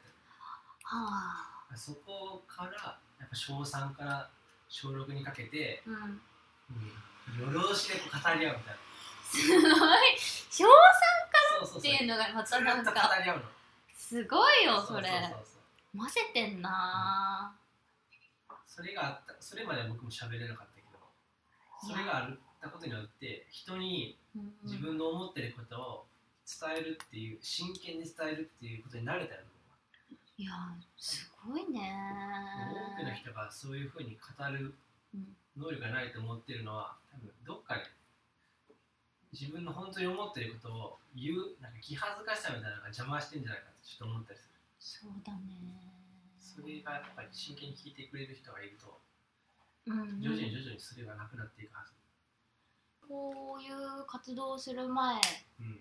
はなんかね人をじろじろ見ることとか、なんで？って聞くこととかなんかそのその人が隠してるものっていうか人に見せない部分を、うん。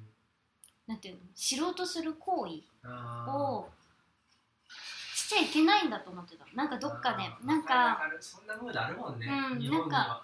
なんかこの人が言わないなら聞かない方がいいかなとかもしかしたらこの人にとってはすごくコンプレックスでなんかなじろじろ見たら申し訳ないなとかそういうことを思って聞かないでいるってことをずっと選択してきたけど、うん。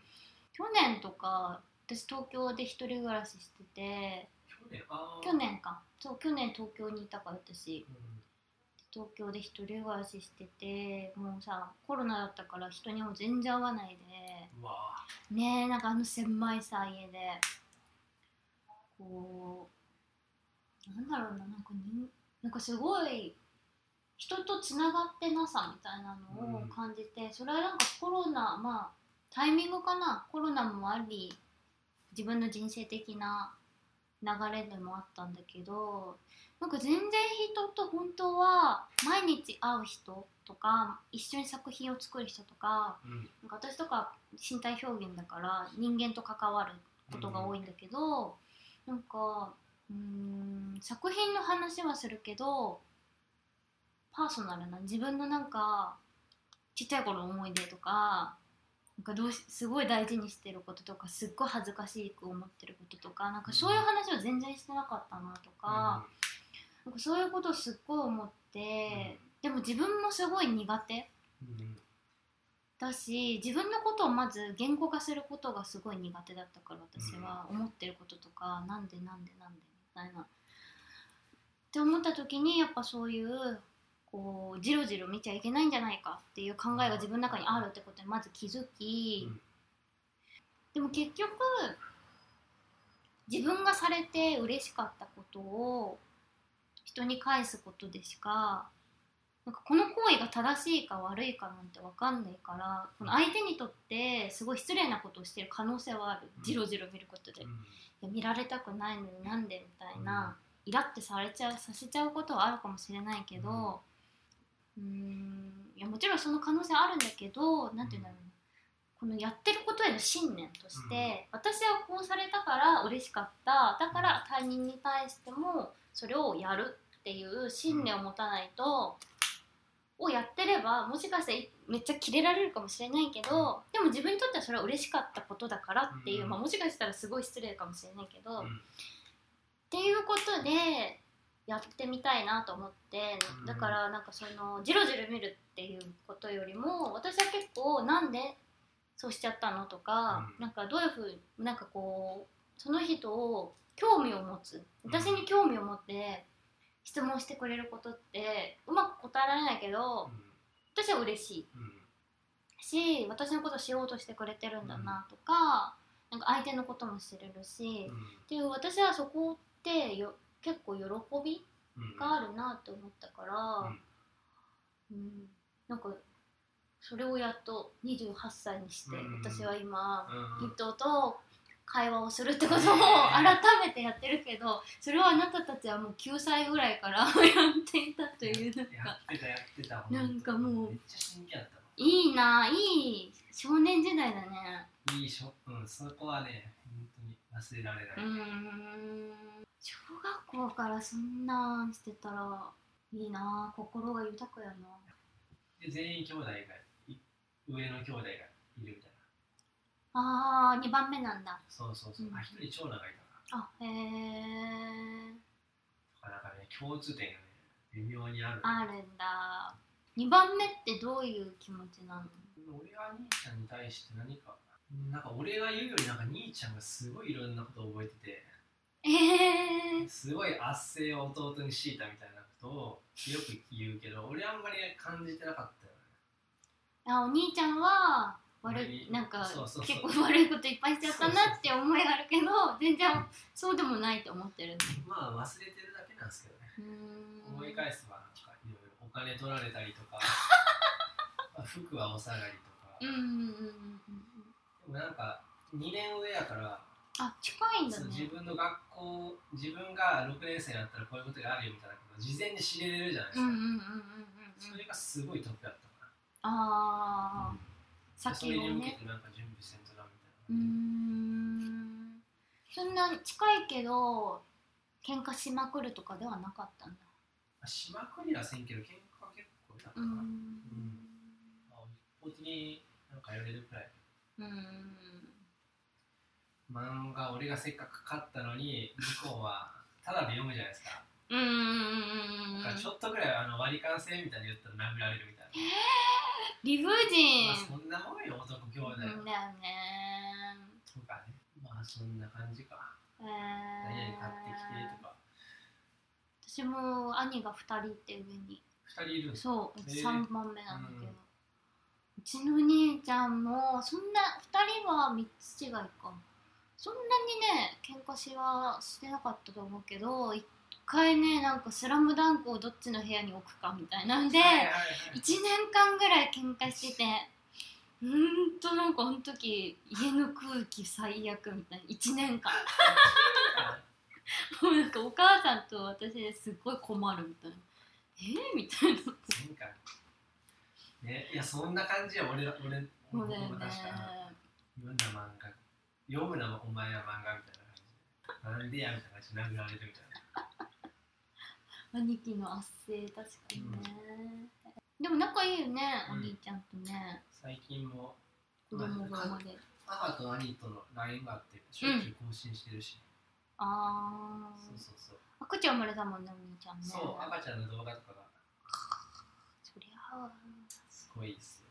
これ感動やわこの前ね生まれたもんね。そう。後でまた見せます。では男の子？うん。青人くん。青人くん？青人くん。どういう感じ？あの紺碧の碧紺碧の紺かかっこいない。渋いこの青。うんうんうんで、うん。都のとえー、かっこいいね、お兄ちゃんは絵は描いてないの？兄ちゃんも美術は全く。ああ兄ちゃんもスポーツの人だかうん。弟がやっぱ海外やってるからそういう名前に色入れたのかな。そういうわけではないのら多かな。分奥さんの趣味やとあー。ほとんど。ほとんど奥さんの趣味で決まってあぼとくん。うーんおしゃれ。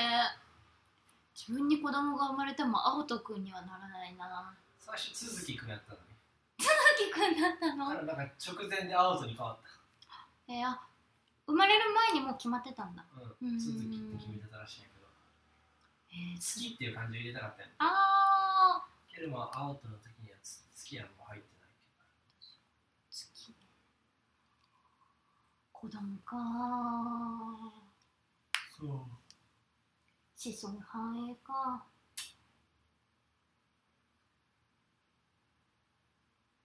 なんじゃそれいや結局でもなんかエントロピーね。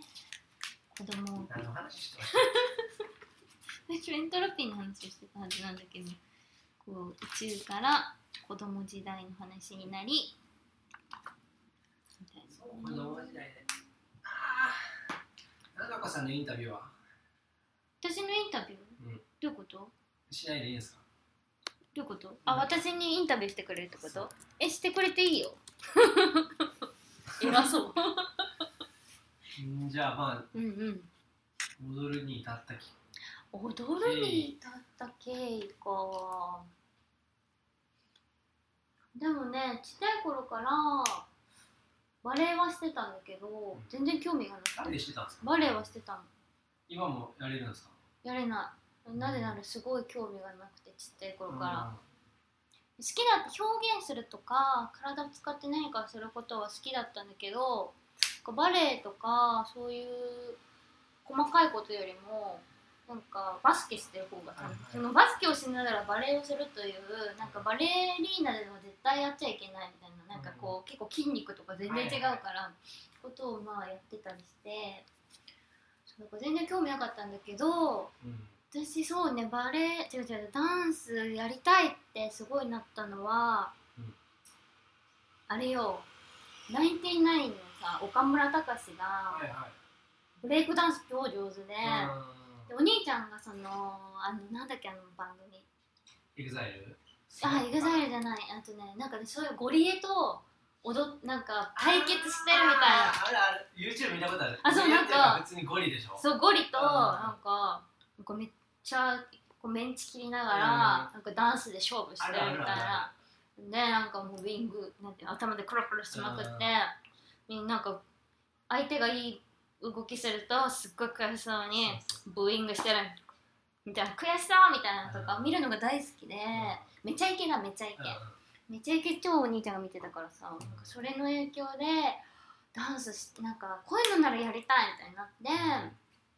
でそれをずっと言ってたんだけどまあなんかダンス教室とか近くに全然なかったし、で高校生になった時に友達が「私ダンス教室通ってるんだ」みたいなことからうん。きっかけでダンス習いに行ったのがうん。高校生だね。それがきっかけで、だからゴリゴなんだっけあのうん岡村隆史がうん。きっかけにダンスやりたいってなってでみたいな。かっこよかったよ。なんかうん。ちっちゃいのにさすっごいその後オグザエグザイルとか。そうそうそうそう。関西のダンスグループでなんかすごいうん。バトルで勝勝つレベルのそうだよだったらしい音楽生とかなんかすっごいかっこよくてさあんなお笑いとかもしつ確かつに確かに。岡村は。負けず嫌いで、ん。劇団四季はなんか侵入したりとか、なんかうん。僕らがじ小学生からの時のめちゃイケ最強だったよねえうん面白かったよね。めっちゃイケ大好きだったな。なんかまあそんな覚えてないんだけどすごいなんかそれがきっかけ。ダンス始めたのは、うーん高校ええ高校卒業してからは高校卒業してからはそれまではなん。か高校に近い神奈川県のダンススクールに入ってて、でもそこでねなん。かね全然なん。かブレイそう岡村がやってるのはブレイクっていうジャンルなん。だけど、なん。かさもうダンス始めたばっかだからジャンルとか何も知らなくて、で入ったらなん。か全然違うジャンルだったん。だけど、でもなんかそんなジャンルがいっぱいあることも知らないから、いつかあのジャンルになるんだろうってすごいしなんか真面目にすごい一生懸命やってるんだけど一向にあの床に入らないみたいな、うん。なんかあんななんかならないみたいになってでなんか半年ぐらいこう真面目にそのスクールに通ってる途中でそのジャンルっていう概念に気づき私がやっていることはあれとは全然違うみたいなのにやっと気づいて みたいなでもなんかそのたまたまそこ入ったところが若干宗教っぽい、なんかなんて言うんだろうなこう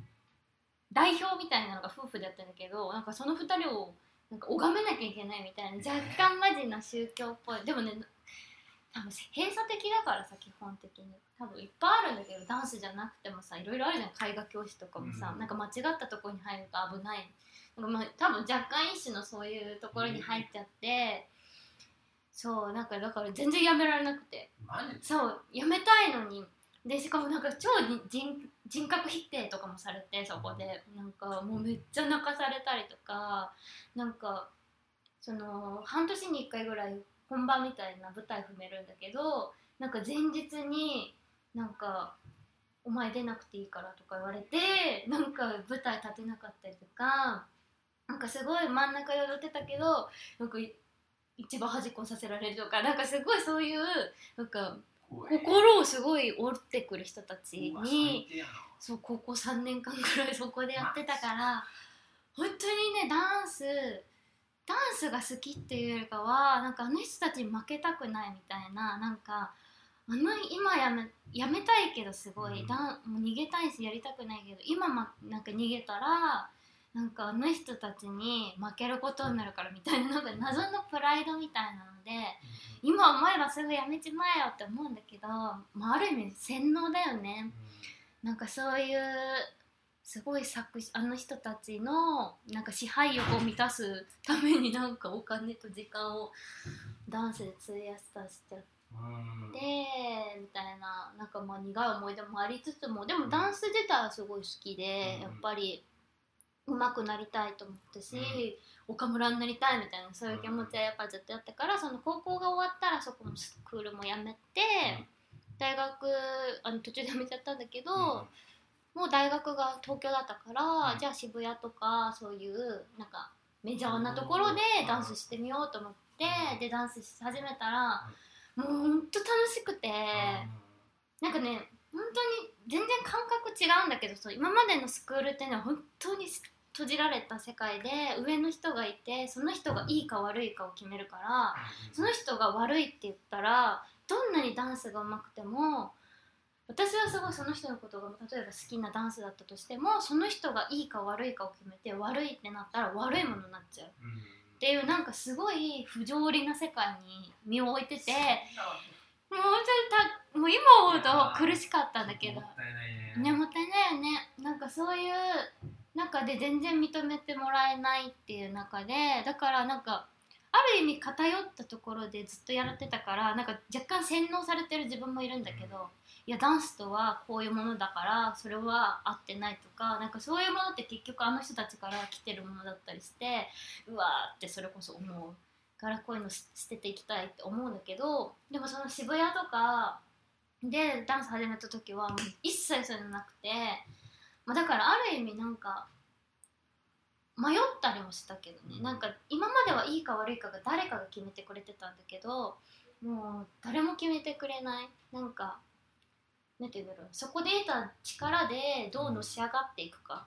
自分がみたいな世界にポンってなったからすごい自由だけどすごいどっち向けばいいか分かんないし何をすればいいか分かんないしみたいなところに入ってでももう楽しくて楽しくてもう大学そっちのけでずっともうダンスずっとしてたから普通になんかなんか大学とかに呼び出されて。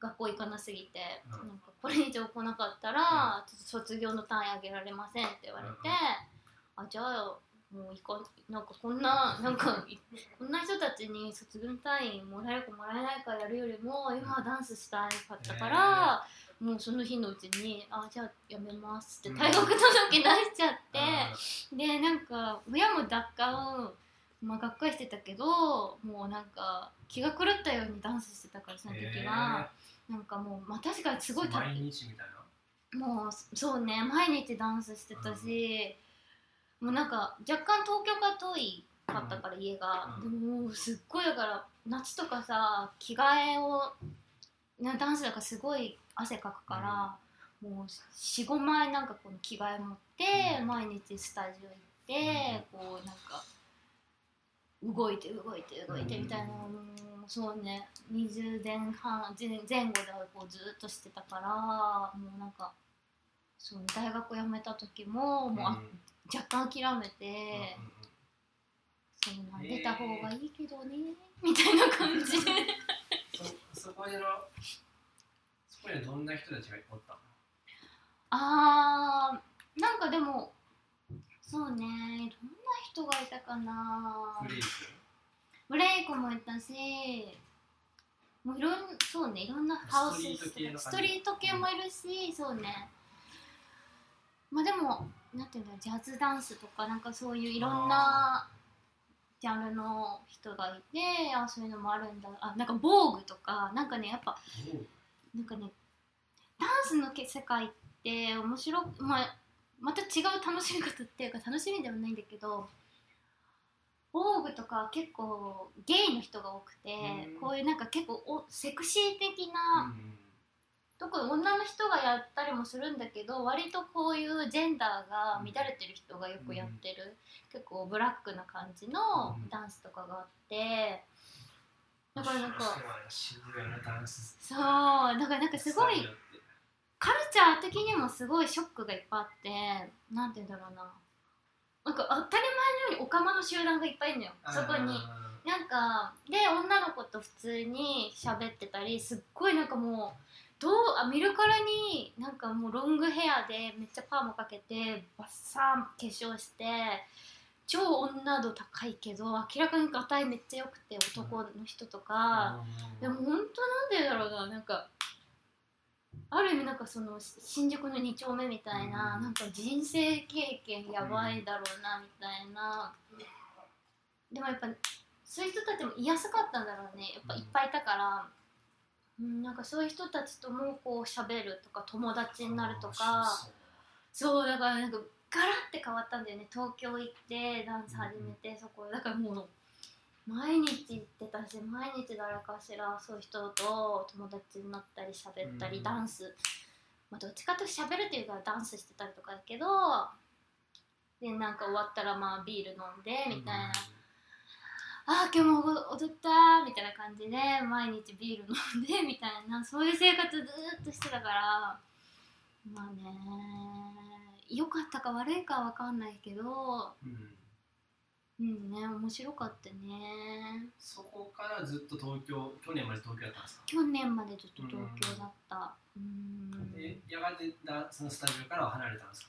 やがて離れたね、なんで離れたの？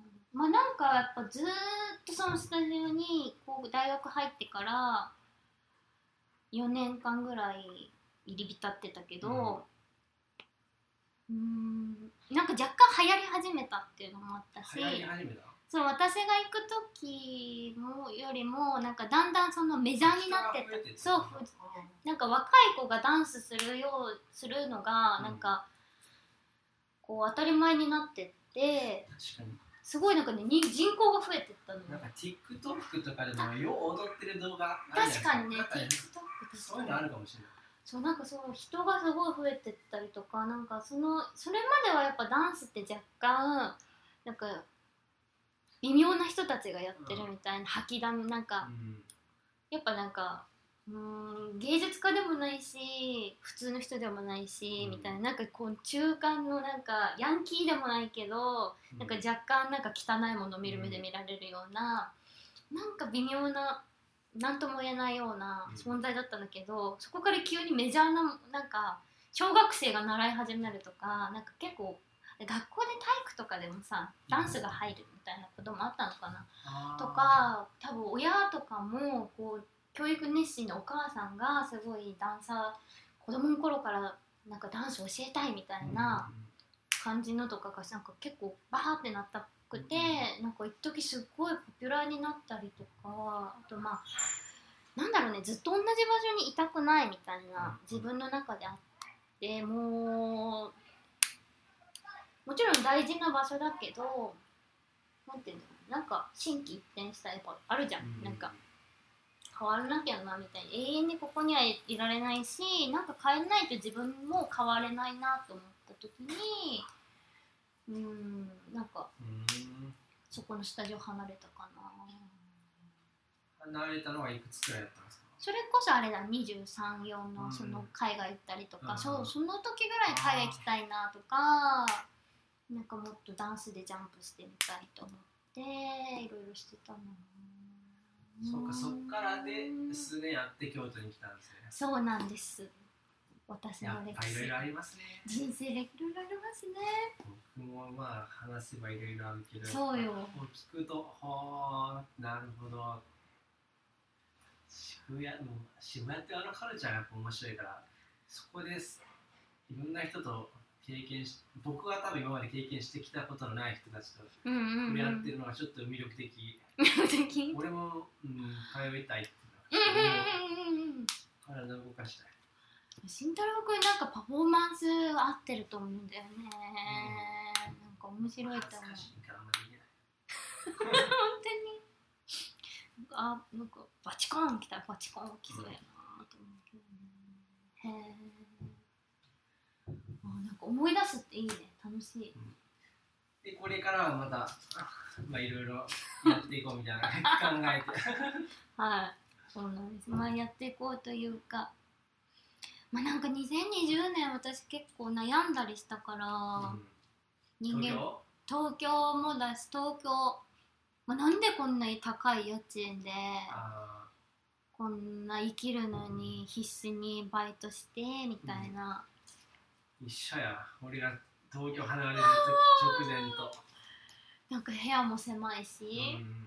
いや好きだったけど家は。うーんとか普通に人間関係とかでも悩んだりとかうーんなんか自分がしてることって何何なんだろうみたいな、なんでこんなことしてるんだろうみたいな、うん。なんかちょっと理想と理想でもないけどなんかや自分がやってることに違和感をすごい感じて、うん。えちょっと今バッてゼロにしないとうんうん。おかしなことになると思って、うん。っていうかまあ普通に逃げたいみたいな、うん。なんか今これ以上ここを持続していくことは無理ってなって、そうね京都でうんうん心機一転今年の1月？今年の1月。あじゃあ本当まだ半年なんですね。そう京都経験半年。まだ1年生か京都。はい。京都の夏は暑いです皆さん。そういうことか。まだ6月でごじゃまだまだですねなんか安定してくるの。そうね。僕も最初の京都引っ越してきてから1年はうんドタバタしてたかドタバタするよね。うーん。な、幸いなんか京都芸術センターって知ってます？はいわかるわかる。うん、あそこでワークショップ文章をなんか書くワークショップやっててうんうん。引っ越してから数週間後に始まったんですよ。へえ俺見事にそこに入らせてもらえるようになって。半年間あるんですそのワークショップが。えすごいね。学習ワーク。それではじあの全く見られなかったけどすぐに知り合いの人がいて。ああえ面白い。うーん。で同時に部屋で狭い部屋で絵を描くっていうやってて。なんかさなんか教室みたい教室じゃないけどなんか行ってたって言ってたよね。岡崎公園の方のさ、あそうそう関西美術院あそれもその京都来てからってことだよね。う。ん。そのワークショップの代表の人が教えてくれたんですよへえそこでヌードデッサンのモデルをされてて。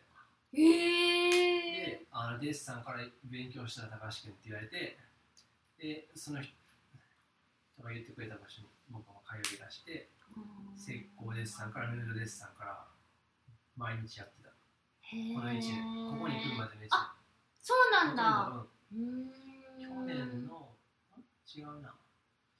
一昨年の秋くらいから春くらいにかけてと、うん、去年の秋くらいから入るのう。ん、約1年くらいだったと思うけど、ん。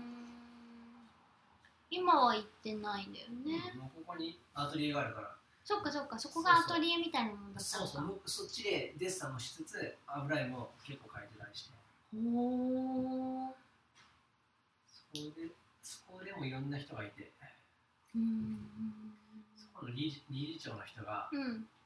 朝10時に来て夕方の5時まで毎日うん休みなく月から日曜日までうんうん。必ず書く人だったよ。へえす必ず、げえうん。ほとんど何かがない時以外は毎日来る。うーもうん70近くうん人やけど。うんうんもう空手でなんか壮年の部で全国8位になったりとかしたくらいでガタ良くてえー。毎日こう書いてる、それを見てたからうんうん。なんかここに来ても結構頻繁に僕書いたりしてるけど。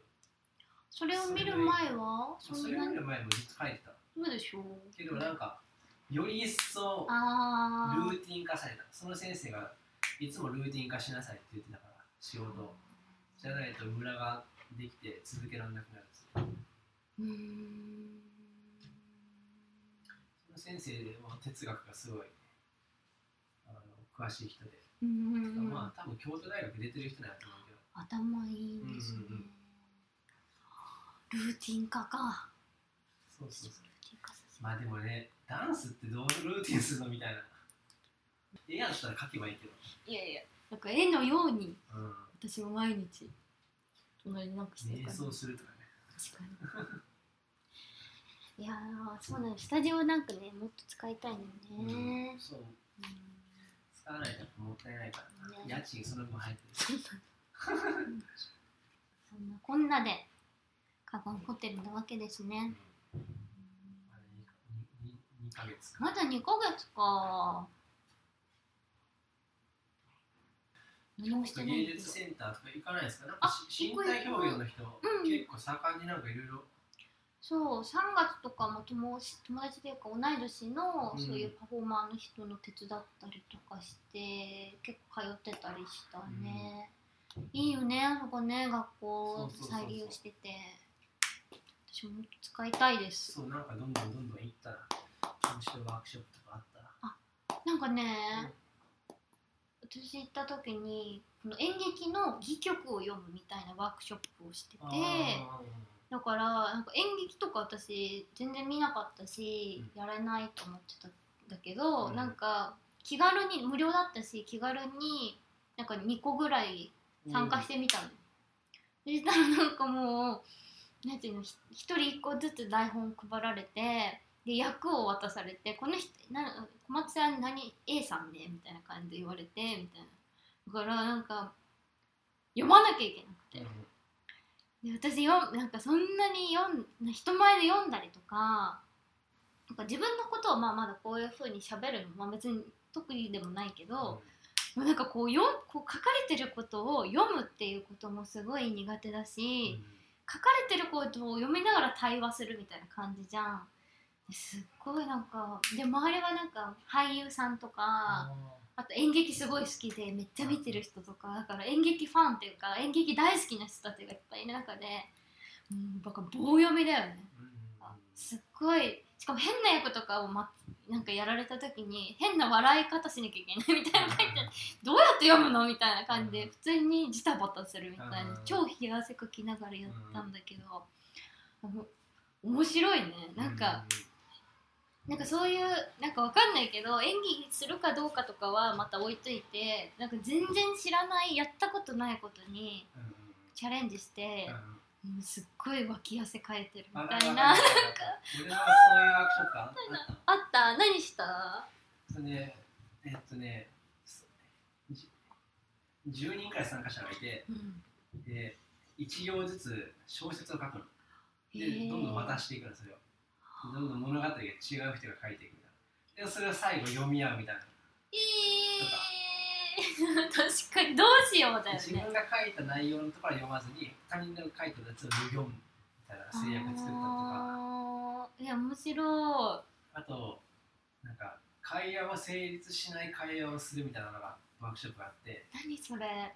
例えば、うん。僕が「曇ってきましたね」って言ったうら、んうん。曇ってきましたねじゃなに、うん。全く反し反することを言うの曇ってきましたねってあさってははあ違うな。北海道はうん違うなこれも。なんか全然違うことよ。あ内臓が痛いですみたいな。今日の靴下は青ですみたいな。そうそう、へー。あー天ぷら美味しいですよねみたいな感じで。あー全然。緑色のみたいな。そうそう全然違う。へえるこれが難しいんよ会話が確かに引っ張られるもんね。そうそうそう。え面白い。やってみと成り立たない会話。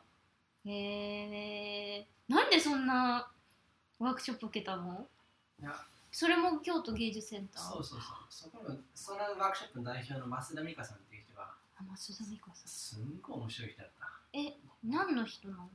その人身体表現の人です。あーそんな感じする。増田美香さん。調べてみよそう調べてほしいです。うはい。すごい面白いことや優しいけど頭いい人だし。いくつぐらいの人？これ40近い。うーん。リゴリな京都の人。えー、入ってます。そう俳句とかもやったし。俳句ね難し自己そう、紹介とかうん、最初その10人合わせて4時間くらいやったかな。めちゃくちゃ一人の話を広げるの。めえっちゃ楽しかった。それぞれうん。家から好きなものを何でもいいから持ってきてくださいって、ー、はい。持ってこさされる。うん。それについてはか語ってくださいって。いう自己紹介。えから始まっていろんな人の質問が来るの。10人から。でそれをずっと回していく。ー、やばいね。面白い。あでそうそういうこういうのが半年間2週間に1回ずつあったな。ー。めっちゃ面白かったそれすごいね。毎回ワクワクしながらて面白そう。いいな。そんなワークショップ受けたい。そうそうそう。ものを紹介。す楽しかった。本当気の合う人しかいなかったし、るうーん。そうなんだ。それであのエッセイを書いたら最後に。あへ一冊の本えを作りましょうっつって。はあそれにドイツの旅のこととかめっちゃ書いてあるからまた読んでください。え読むへえ最後にエッセイ書いたその人は身体表現者だけどその結構会話とかそうそう文章を書くこととかを結構リス研究してる人だったのかな。んか身体所作ってそれぞれあるじゃないですか、うんうん。で文章も文体って言って文の体って書くじゃないですか、うんうんうんだから身体表現から、うんうん。文体へそのままこう派生していくんですよへえでそれぞれの身体表現じゃなくて文体表現、文体表現。へ文体とうん。でなおかつその文を書く人の身体的な例えば喋り方とかがどう影響してるのかとか探るワークショップなんですよ。へめっちゃ哲学的でしょ。哲学だね。そういうのを理解してる人が来てて。みんなめっちゃ濃いんですよ。怖そう。めっちゃ濃い、マニアックやうな、うーん、面白そう。でも、えー、松田美香さん。私も受けてみたい。文体を渡り歩く試みみたいなんでみんなでの小説を書くうんんだけど、うんうん、その小説ちょっと後で送りますいや、送って。デ。ータにあるんですけうんど、うん。めっちゃ面白いです。マジ？最初にまず増田美香さんがめっちゃデタラメなことがあるんですよ。ここは砂漠かみたいな、うん。いきなり舞台が設定されて次の人がそこから連想して話を作らないといけない。でそれを受け継いでまた別の人が全部の文体を渡り歩くんですよ。みんなの。みんなの発想と文体渡り歩いていってバトンパスしていくっていう。最後思いもよらぬところにつながっていくっていう。すごいね すごいことしてるね、うん。あそれが京都来てすぐ受けたワークショップ。そうすぐ。いこういうの受けたねやめっちゃラッキーやった。ラッキーだね結構厳しかったらしい選考が多くて、そうなんだ、うん。こうなんかプロフィールを送ったりするってこと？なんかねそのワークショップに参加ししたい意欲みたいなのを書かなきゃいけないけどそれを結構みっちり書いたからよかった。あーへほとんどその増田美香さんの知り合いが占めてたの。わ半分くらい。あまあ一度会ったことある、うんうんうん。ダンサーとか演劇作家とかが多くてへー。残りの半数が、まあ、全く知らない人みたいな。うーんじゃあ5人5人で。そうそうそこにね潜り込んだから。あよかったね。すごい。うんそのおかげで関西美術院も来れたしあ行けたし。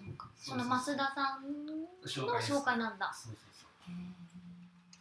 あ音楽できた。取ってきた。の面白い。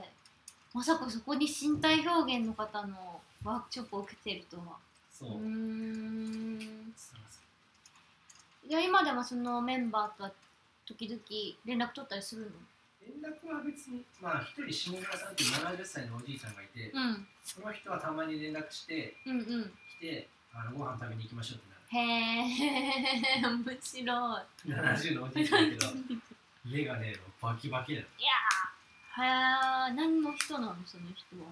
その人はもうまあずっと子供も3人子供いてとにかく引退、まあ、ーうんうん定年迎えてからはあの介護のバイトとかしてたらしいけど、へえまあ映画とか小説とかそういう芸術に対する動機がものすごい熱い人で。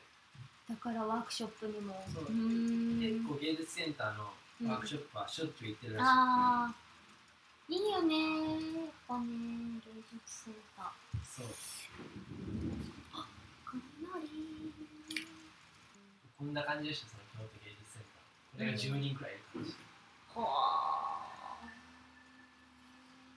自分で書いた文章とか音読したりするのもいいですよ、え違うえ印象が出てくるとか。ちょっと一個読み読みましょうか。あ読んで読んで。一え番最初のやつ、はい。お願いします。これ増田さんのやつですけど、はい。とにかくそういうことだとしてもここから先にどうやって進んでいったらいいのだろう。どこへ考え込む前にとりあえず数本の足を足のどれかを前に出してみれば地面のほとんどを覆っていたらしいアスファルトはとうの昔に粉々に砕け散ってさらに細かく砕けて砂丘になり風景はおおむね砂漠だった。黒い砂山があちこちにできている。風向きによってその位置は大きく変わり地形は日ごと変化する。それでも靴のかかとを踏んではいけないという習わしは伝えられてきた。脈々と靴はきちんと履きなさい。そして歩行らしい動きを開始する。すごいですすごい。これがこれが始まりです。始まり、うん。それをバトンタッチされてえーだよね。次の人の話がもろいてな内容を俺の弟が弟が電話越しで淡々と言うもんだ 俺ビビった靴のかかをかかとを踏んではいけないってあいつ今でもちゃんと守ってんのなって偉いよ、俺こっちに来てからもうずっと靴だ靴すら履いてねえもん。めんどくせえじゃん蒸れるしてかこっちの人たちみんなそうそもそも歩かねえし歩いてたら二度見されるよ今あいつ歩いてるわって大抵チャリだからね俺はでっかくなってからこっちに来たけど来たからあれだけどここで生まれてでかくなったら奴らの足の裏とかねやばいよ赤ちゃんみたい。こんな感じでね。ねえひっくり返されていくんだね。面白い。また始まったり。めっちゃ面白いよこれ。一作やわこの小説上は70の人が2人くらいいて僕が下から2番目くらいだった年は顔が広いで男女合成は半々くらいあへえみんな普段別に文章を書いてるっていうわけではないでしょ？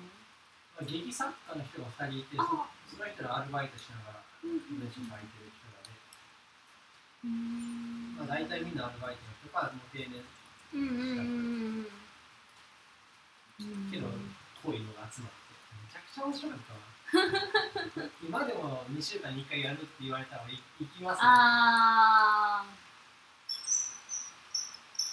あ雨の匂いあーチャリがまだ濡れた。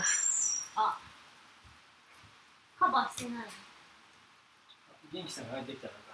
あいやキーキーってたの元気さん。なんか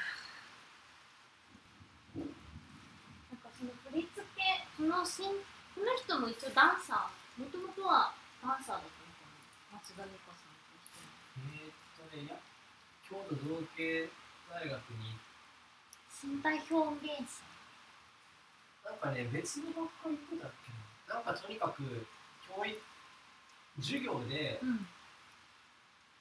ダンスをした時に、うん。なんかすごいビビッとくるものがあったよへえそこから身体表現を始めたって言ってた。はそうなんだ。へえず美香さんでいいんじゃないあ確かにね。会ってほしいですわ会ってみたい。なんかでも京都ではかなり顔の広い人へえめちゃくちゃ信頼できる人ですへえあでも慎太郎子がそういうなら。よ、信用できる。うーん。かっこいいですよね、うん、超面白かった。2018年はいその時のワークショップの企画書が残ってます。あ。書くことを職業としていない人でも日記やブログ SNS に投稿するなど書くことと日常につながりを感じている人。さらに踏み込んで小説などの執筆や詩作劇作など創作を行っている人も少なくないと思います。書くことは基本的に一人で行う行為ですが、このワークショップでは毎回メンバーで集まり、書くことの書くことと体のさまざまなワークを通じて書く、読む、読まれることを経験しながらそれぞれの文体を探ります。うん言葉と体の間を行き来し、方双方向から現在形のえ身体の在り方をつ探求します。うん個々に違う体がつ、えー紡ぐ文体を探るようにさまざまな角度から言葉へ手を伸ばしていきます。うんいやー、面白い。本当に面白い。どういうふうなそのものを書くことへの情熱を慎太郎君は書いたじゃん。その、うん。応募する時に、うん。どういうことを書いたの？忘れたね。そこは忘れたんか残ってるかな、いえー、やっぱもでももともと書くの好きだった？好き、うん。だから引っかかったんだよね。好きというか、得意。自分の考えを言い表すのは、なんとなくうまくやれてたのかもしれない。あ、書いてる書いてる、志望動機。おめっちゃ長く書いてるよ。ワークショップの内容を読んで、体を通して文体を探るという内容に強く興味を惹かれ、ぜひ参加させていただき、学びの機会に触れたいと思いました。でミカサの提示される内容からは、普通、身体と呼ばれる皮膚以下の肉体という概念を大きく超え、触れられるもの、見られるもの、聞こえるもの、世界そのもの、経験そのものが分け隔てなく、すでに、えー身体であり、身体と私が接触している以上は、すでに文体であり得るというような感じもさせられましたし、また文体から今度は思想や身体性が意味づけられていくという面白さも感じられました。それでもやっぱり文体を探すって一体どういうことなんだろうという疑問もあって、実際に体験してみたい、文体を改めて探し出すという内容がとても不思議でメンバーと共に学んでみたいです。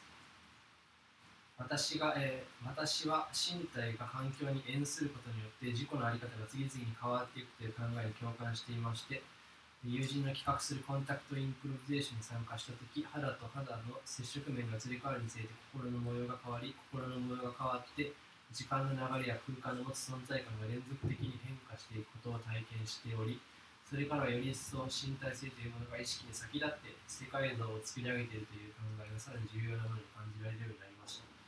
私は画家として活動しており今年の6月に東京から京都に引っ越してきました。青空の身体性というテーマで絵を描きたいという思いがあるのですが東京では空も身体もないがしろにされていてもっと深く表現を探求できる場所を探す必要に駆られ京都への移住を決意しました。鎌倉で2泊3日の座禅修行を経験した時に心身に深く自分の表現を深める要素を感じ仏教と縁のあるこの都を選んだという理由もあります。絵のテーマのためにも当ワークショップに興味を抱いています。物を描くとまだ続く。いいですか？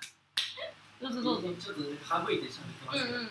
物を書くという行為と身体活動がどのような関係に続いているのか深く学ぶことができるのではないかという思いとその流れの中で一体自分からどのような文体が生まれてくるのだろうかというのがととても楽しみです。そして自分一人だけではなくてメンバーと通じ合って影響され生まれてくる文体に出会えることも楽しみですそのような理由から今回のワークショップに応募させていただきました。でプラスであなたにとって書くこととはっていう書くなんだって。うんうん。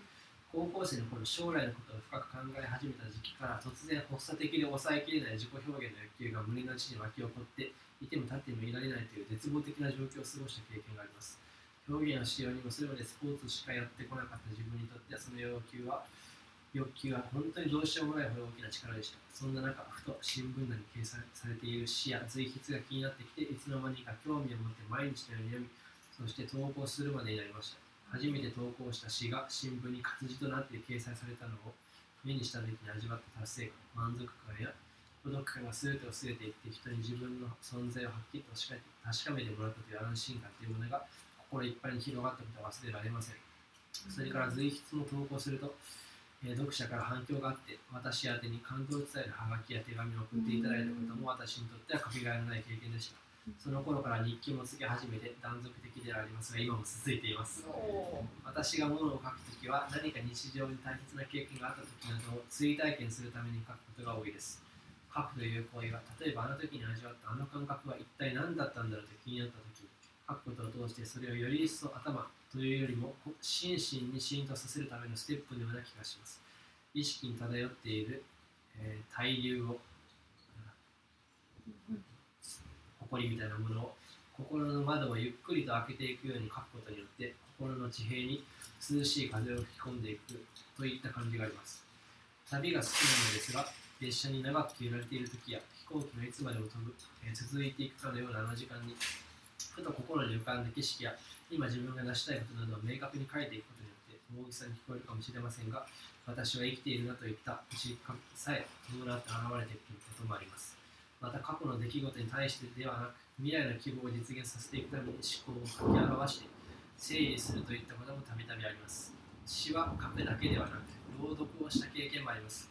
10代の終わりの頃まだ地元の愛媛から東京に出てきたばかりの私は大きく変化した環境に対応できず不不安を募らせましたがそれらをバネに詩を作り朗読会に参加して発表していました。また今年の4月に行った、え絵画の展示では展示作品を読み解くための思想を詩に表して朗読をしたりしました。随筆も好んでよく書きます。先に書いた内容と重複しますが心地よい風を新たに吹かせるための行為として私はよく書いたもの SS など SNS などに投稿しています。私にとって書くこととは人生をより深く味わい深いものにするための追体験であり焦燥に駆られた心に安心をもたらすものであり生きていることを実感する手続きであり心の地平の不明瞭なものを明瞭にしていくとても意義深いかけがえのない営みであることは間違いありません。すごいそれは採用されるわ。熱量を感じるし、うんていうか本当に文章すごいね。もへへへ。うもう私だったら絶対思いつかない言い回しをこう5000語ぐらい今使ってたよ。5000 ね。ええでもこれ2日くらい考えた。1日考えてーうん。次の日見返して、うんうん。それで送った記記憶が。えー。何文字ぐらいするんだっけ？1000文字ぐらい。これ？1000以上あるやろはカウントしてみよ。うかあ文字カウンっトという便利なアプリていうかさコンタクトインプロビゼーションしたことあるの？そうそうそう。やばいんだけどやろうよ。いいですよ。なんでなんでなんでやったの？えー友達がそうそう。やってたの？うん。その話とねこれドイツに行った話もあるうんドイツでやったの。カカンボジアとタイに行った話もあっておおちょっと待ってください。文字カウント先にしてもらっちゃった2200字や。うわ。そんなもんですよ。すげえ。でえーっとカボジア。カンボジアに行ったのは、え東京で知り合った人がカンボジアとタイで作品の展示を、うんあのグループ展で開きたいっていう人がいてそれに参加してくれないかって言われたんおですよ。でそれに参加することになって僕は絵を。で、グループやから他にも何人かいたんですけど。えっ、とね千春さんっていう元気さんも知り合いなんですけど共通の。あ黒沼千春さん。そうそうそう、黒沼千春さんがそのね映像作品を展示するっていうことで,、で渋谷で、えーみんなで飲み会しましょうっつって。千春さんとコンタクトをしたそうそうそう。で初めて知り合って、うん。で私はあのカンボジアの日本語学校で日本語を学んでる現地の人に、まあ、ちょっとワークショップを開きたいっつってうんうん。でコンタクトインプロビゼーションを手伝ってくれないかって言われてあまあちょっと面白そうだしやってみますって言ってで 助手みたいな形で。でー。何回かスタジオを借りて練習してからやりました、へえ面白い。そうそうそうどういうことやったのか結構。もうもううわうわうわ。うわやった鏡のあるスタジオで、うんうんうんうん。向こうでも最初軽く背中を突き合わせて、うんうん。重重心を真ん中に寄せて、うん。歩くみたいな。あはいはいはい。肩を合わせて歩くとか、うんうんうんうん。そこからもう体の接触面をど必ず一点持ったまま、うんうん。お互い動き回るみたいはなとかそんなんやったかな。ー。へえダンサーやん。いやくらいなら全然できるーやっぱりそのその増田さんのワークショップを受けてさ、うんこの文体文体っていうものが身体表現である体に付随する文章。そうだね、まあ、その人固有のもの。うんうんうんうん。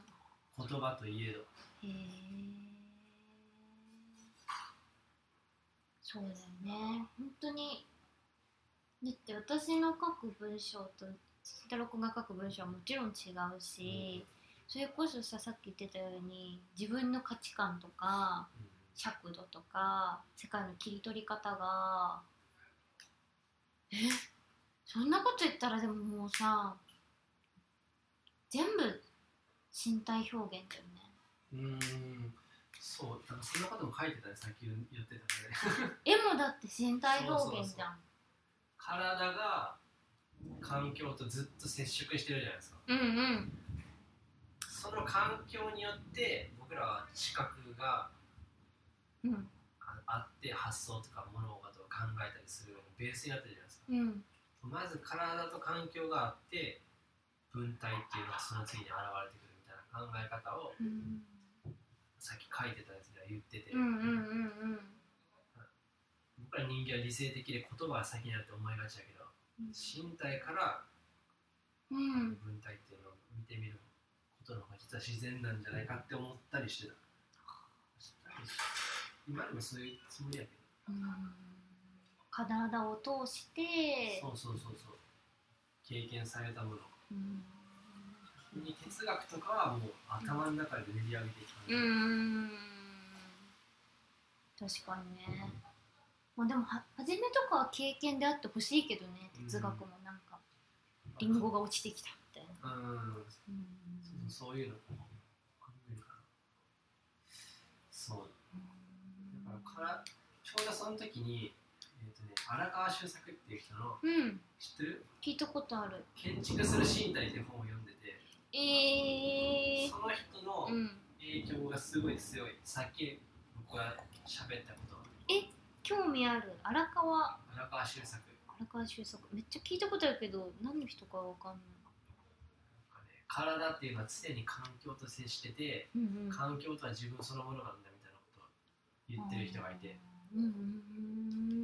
環境と身体接しているこの体とこのコップには空間があるけどなんか見えない意識によってつながっててその意識が行き過ぎると今度はこのコップが俺私自身なんだみたいなちょっとわけわかんないでしょ。わけわかんないけどそういうこと言ってて、うーん。そういうのが芸術の世界で詩の世界になるんだみたいなことポエムの世界、うんね。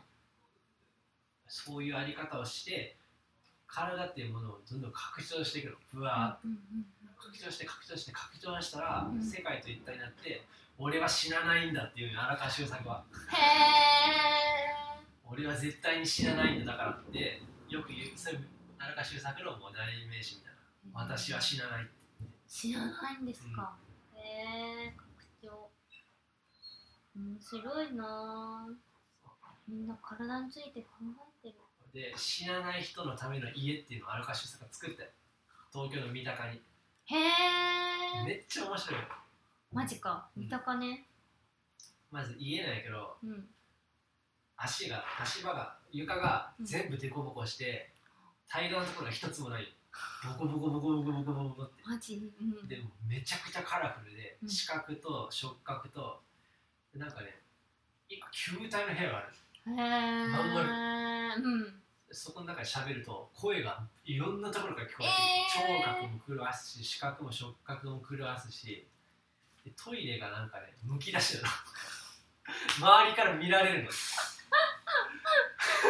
とかやばいねそういう変わった家を作っててそこにその家を体験するってワークショップがたまにあるんですけどおそこにお友達と一緒に行って体っていうものがいかにあのこういう環境にすると広あの視覚が広がっていくのかっていうのを体験してて、うーん。めっちゃ面白かったん面白いね。うん。そのワークショップですごい面白かったのが、うん。目隠しをみんなするんですよ。30人くらいいるんですよ。で結構広い部屋なんですけど凸凹でやばい部屋にみんなで目隠しして、うん。この部屋は今から一周じゃないこの部屋の今からいるところから反対側に行ってくださいってやるへみんな目え隠ししてるから相当ゆっくり足とか手とかで音とか聞きながらこうやってやゆっくりゆっくりやるのよ、うん。その時になんか体っていうものがしっかり意識される感じ。うん。で俺が部屋の反対側に行ったって思ったら、うん。自分がうん最初にいた場所にいたのよ、いたの？ぐるーってしちゃったんだ。うん。それ結構衝撃だった全然違うって。絶対あのあそこまで行った頭の中で地図があるから、うんうんうんうん。ここの段乗り越えてこう行ってこう行ってあここやここやみたいできたと思ったらな、ね全く同じ場所にいた最初から。衝撃だった。えでも他の人もいるからさその人とかもどうやったらみんな。なんか当たりそうにもなるわけじゃん。そう当たるよ。当たって、うん。あみたいな。ごめん。当たって気づいう時だから普段と違う距離感やし違う人の認識の仕方とかするから。おもろ。目隠すってやっぱおもろいっす。そう荒川修作がこの河岸ホテルの目つぶって歩くみたいな部屋まで帰れ。そうそうそう。もう家だ。クショップして面白い3回やったっけ？4回やったっけ？みたいな。分かんなくなる確かに。何回上がったかさ地下から上がる時とか特にすごい間違える。2階と3階はあれとか間違って3階通り過ぎようとしてたりとか。かも最初はそうやった。うん最初はあれも4回やみたいな、あるある。うーんえー、なんかすごい体のワークショップめっちゃ受けてるやん。そうそう。めっちゃ考えてたよその時体のこと。死なない可能性をずっと考えてた。荒川修作の営業。ででもう正直あんまりしあうん。の死とかどうでもよくなった、へえ別にこの世界とこの体は同じだろうみたいなうんうんうんうんうん。それはも自分はもう常識になっちゃってるから普通だけどそんな考えたことない人に言ったらやばいやろな。僕は知らないよとか言って。う、まあ、急にそのフレーズだけを言われたらねそうそうそう。どうしたってなるけど。人は死ぬっていうのを痛いほど知ってるから。そうやな。やっぱりねあのけ僕らがいかに人は死なないとか哲学でその思想に達したとしてもお数多くの苦しんでた人間を見てる人の言葉の方がでかい。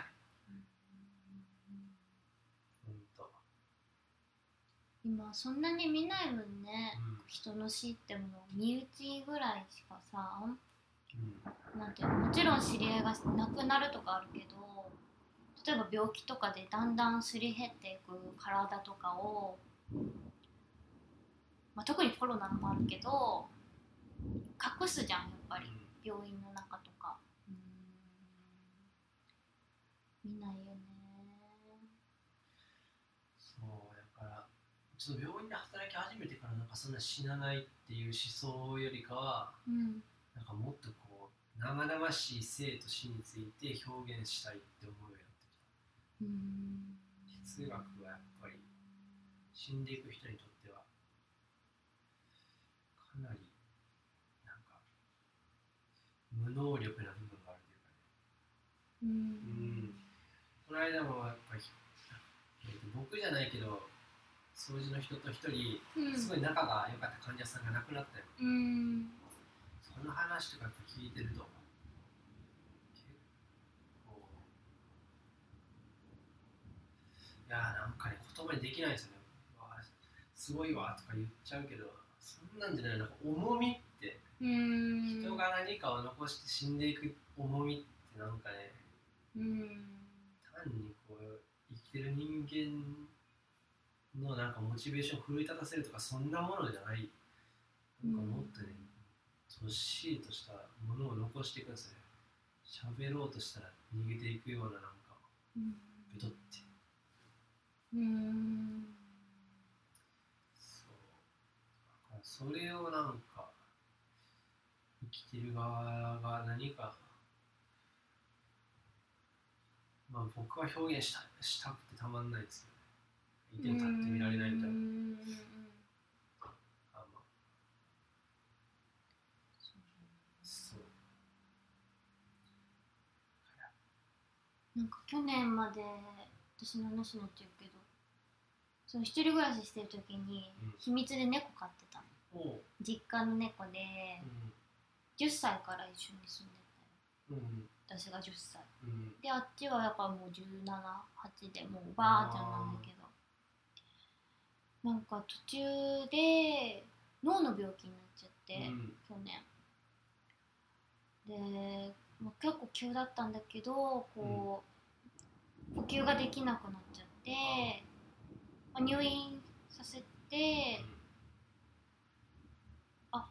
最終的にあの今は一命を取り留めたんですあけど。そうなんでもなんか本当になんかもう死にかけてでそれをさもうそのコロナだったし一人暮らしだったからもう全部なんかこう猫とはいえなんだけどすごい自分一人で見てることが本当にしんどくて、でもなんか猫が入院してる間が一番怖くて。うんいつもいる場所にいないっていうことのなんかあのその空間だけ空洞になってるみたいな,、うん。なんか私も全然うまく言えないんだけどすっごい怖くて。怖いともまた違うのかもしれないけどそうなんか言葉に全然できないんだよね。ただもう本当にずっと涙が止まらなくて。そうねなんか吐き吐き吐き気みたいな、へえなんかねもう家にいるのがとりあえずいられなくて、へ猫がいない間ずっと家の外うろうろうろしてて、えうん。なんかねあの人がいた体積み人じゃないんだよ猫なんだよ、うん。猫がいたあの体積みたいな。うん。その体積分ぽっかりなんか空洞ができちゃったみたいな、うん。ねえ。でもなんか表現できない。うん。まだ私にはまあてか生きてるんだけど。なんか生きてるんですけどね。もうなくなっちゃったみたいなそうでもなんかもう全部忘れちゃって戻ってきた時。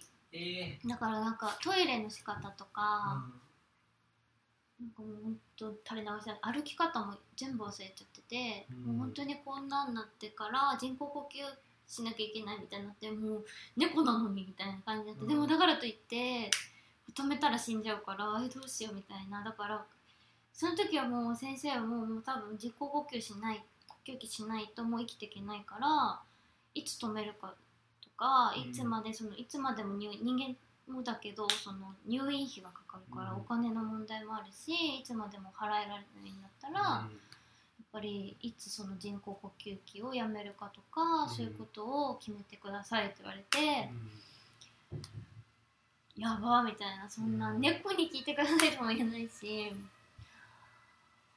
なんか苦しかったね。なんかもうそれ復活したんですか？すごいですねそうなのよね。なんか気づいて先生も多分もうあと思って明日その呼吸器しなくなったら多分あれだからみたいな話をしてたんだけどそう。急に急にじゃないけどなんか意外といけるかもってその3日ぐらい入院してからなってでもご飯の食べ方もすごいボケちゃって歩きか歩けないしずっとこう横になってるけどでもご飯をこう鼻からこうチューブで入れても吐かなくてこれならなんかある程度は家連れて帰っても大丈夫かもってなって家をだか自分の家に連れて帰ってなんか4時間ごととかに鼻からご飯あげてっていう、なんかもう介護状態になったんだけど、そこからだんだん急に歩き始めたり立ち上がって歩き始めてで最初はおむつしてたんだけどだんだんトイレとかも覚えて、で鼻でチューブしこのご飯入れてたのもだんだんなんか食べることとか思い出して水飲むとか最後まあ結構45か月かかったけど最後はそのこのチューブ取って、うん。今ではこう実家に帰ったんだけどっへていう復活劇が。えすげえな。しぶとい猫が。18歳っていう。死んでも。死んでもおかしくないとかそもそも普通に寿命で死んでもおかしくないけどなぜかしぶとく今は。うん。でも多分もうゼロになってる感じはするけどすげえ。ね、うん、っていうことが去年あって。亡くなってでもあの時もしも2人で暮ら2人一応2人で暮らしてたから死んでたらもう結構やばかったね私。うん。うん。だからなんかだから生きててくれてるのかもしれない、うん。自分の方になんか自分中心で思っちゃえば。ああ。猫は不思議な生き物だよ猫飼ってた？うん。実家？高校の時だけ、あなんか言ってたかな、うん、拾って。でたではで僕は大学行って東京行って母さんもその場を引っ越す時に猫好きのおばちゃんに渡したよ。うーん。だから俺は半年くらいかうんうんな一年半年一年くらいかな。ショパン。ショパン前聞いたのショパンいい名前やなかわいいねこんなちっちゃかった。めっちゃ強豪だったわ。ショパン。こんなでかくな気強いんだよね猫ね。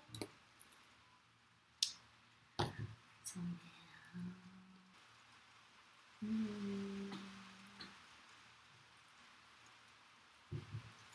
まさかの渋い話に。